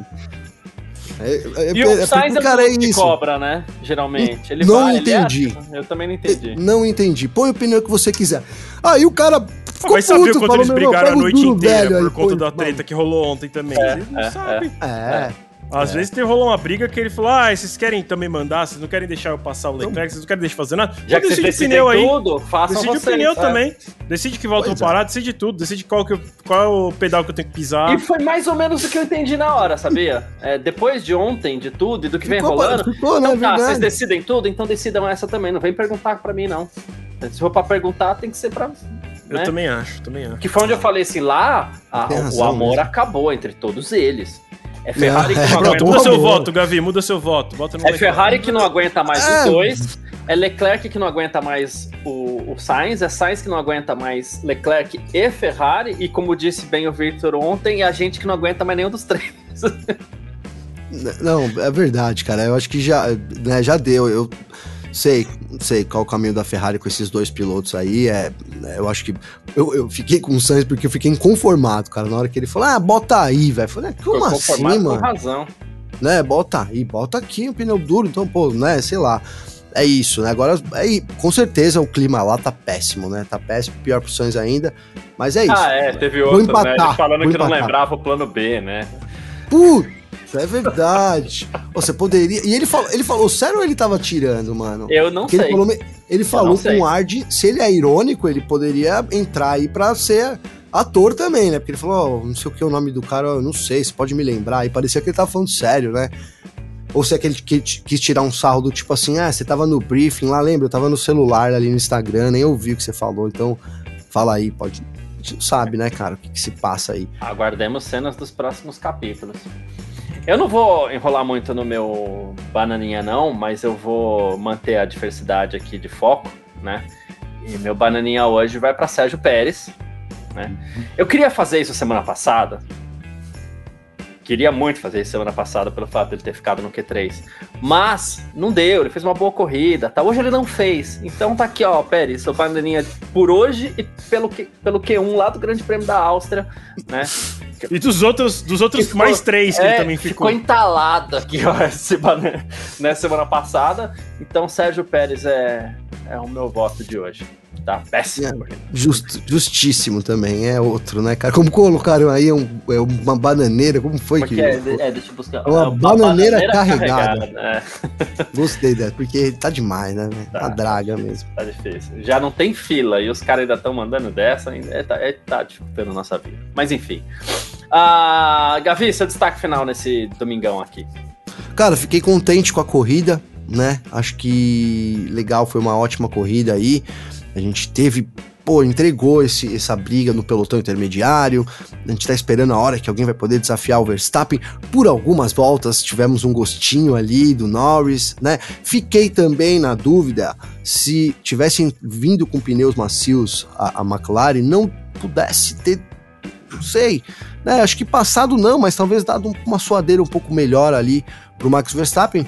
Né, na, na, quando a gente teve a relargada, mas fato é que foi uma grande corrida, né, então essa semana agora a gente não tem, dá uma, um descanso aí, volta com as duas corridas que encerram, né, aí essa primeira metade antes das férias, e a gente está numa expectativa muito alta de saber qual é a posição real da McLaren, que até agora a gente não falava, né? Agora já deu esse salto aí para quem sabe segunda força, mas temos mais McLaren na briga, McLaren, Ferrari, é, Mercedes, Aston Martin um pouco para trás. É uma das equipes que eu quero saber também como é que vai sair é, se sair na Hungria, que é uma corrida muito diferente do que a gente viu em Silverstone, se é, é a questão de adaptação da pista ou se é também é, que ficou para trás no desenvolvimento. Então acho que esses próximos dias, esses próximos me mês da Fórmula 1 vai ser muito legal aí antes da gente entregar para as férias lá de agosto. Perfeito. Vitor, seu destaque final também? Queria agradecer todo mundo, valeu Gavi, valeu Garcia, valeu todo mundo que tá acompanhando pelos canais do F-Money também pelo terra.com.br. Cara, que corrida boa, eu gostei mesmo da corrida de hoje, assim, independente da briga pela primeira posição, que durou pouquinho, já foi mais do que o que tá durando ultimamente. Foi com novas, novas uh, caras, né? Então a gente tem a McLaren aí brigando. Uh, como, como o Gavi bem falou, mais por uma largada muito ruim da, do, do, Verstappen do que por uma ótima largada. O Piastri realmente fez uma largada muito boa, mas o Norris fez uma largada normal. Mas o Verstappen largou muito mal, então ele quase caiu para terceiro na largada. É, foi, foi bom ver essa briga, foi bom ver novos nomes, foi bom o restante do, do, do, do pelotão inteiro brigando. É, o Russell andou boa parte da corrida próximo do Leclerc, então assim é, tá dando cada vez mais emoção. A gente vem de um, um, bom GP da Áustria, agora um bom GP da Inglaterra. Temos um intervalinho aí até o, o, o GP Próximo GP da Hungria, né? Hungria, e depois a gente tem Bélgica antes das férias. É, então, tô super ansioso pela próxima corrida para tirar essa dúvida, para saber se a McLaren é, chegou ou não é, na briga. Né? Tô ansioso por isso. Convido todo mundo acessar www.filmania.net para ficar por dentro das últimas notícias, declarações, é, fotos, galeria de fotos já está lá online. Enfim, tudo que a gente produz está lá no site Filmania. Convido todo mundo a acompanhar. Já tem declaração de quase todos os pilotos desse GP da Inglaterra, tá bom? Boa, perfeito.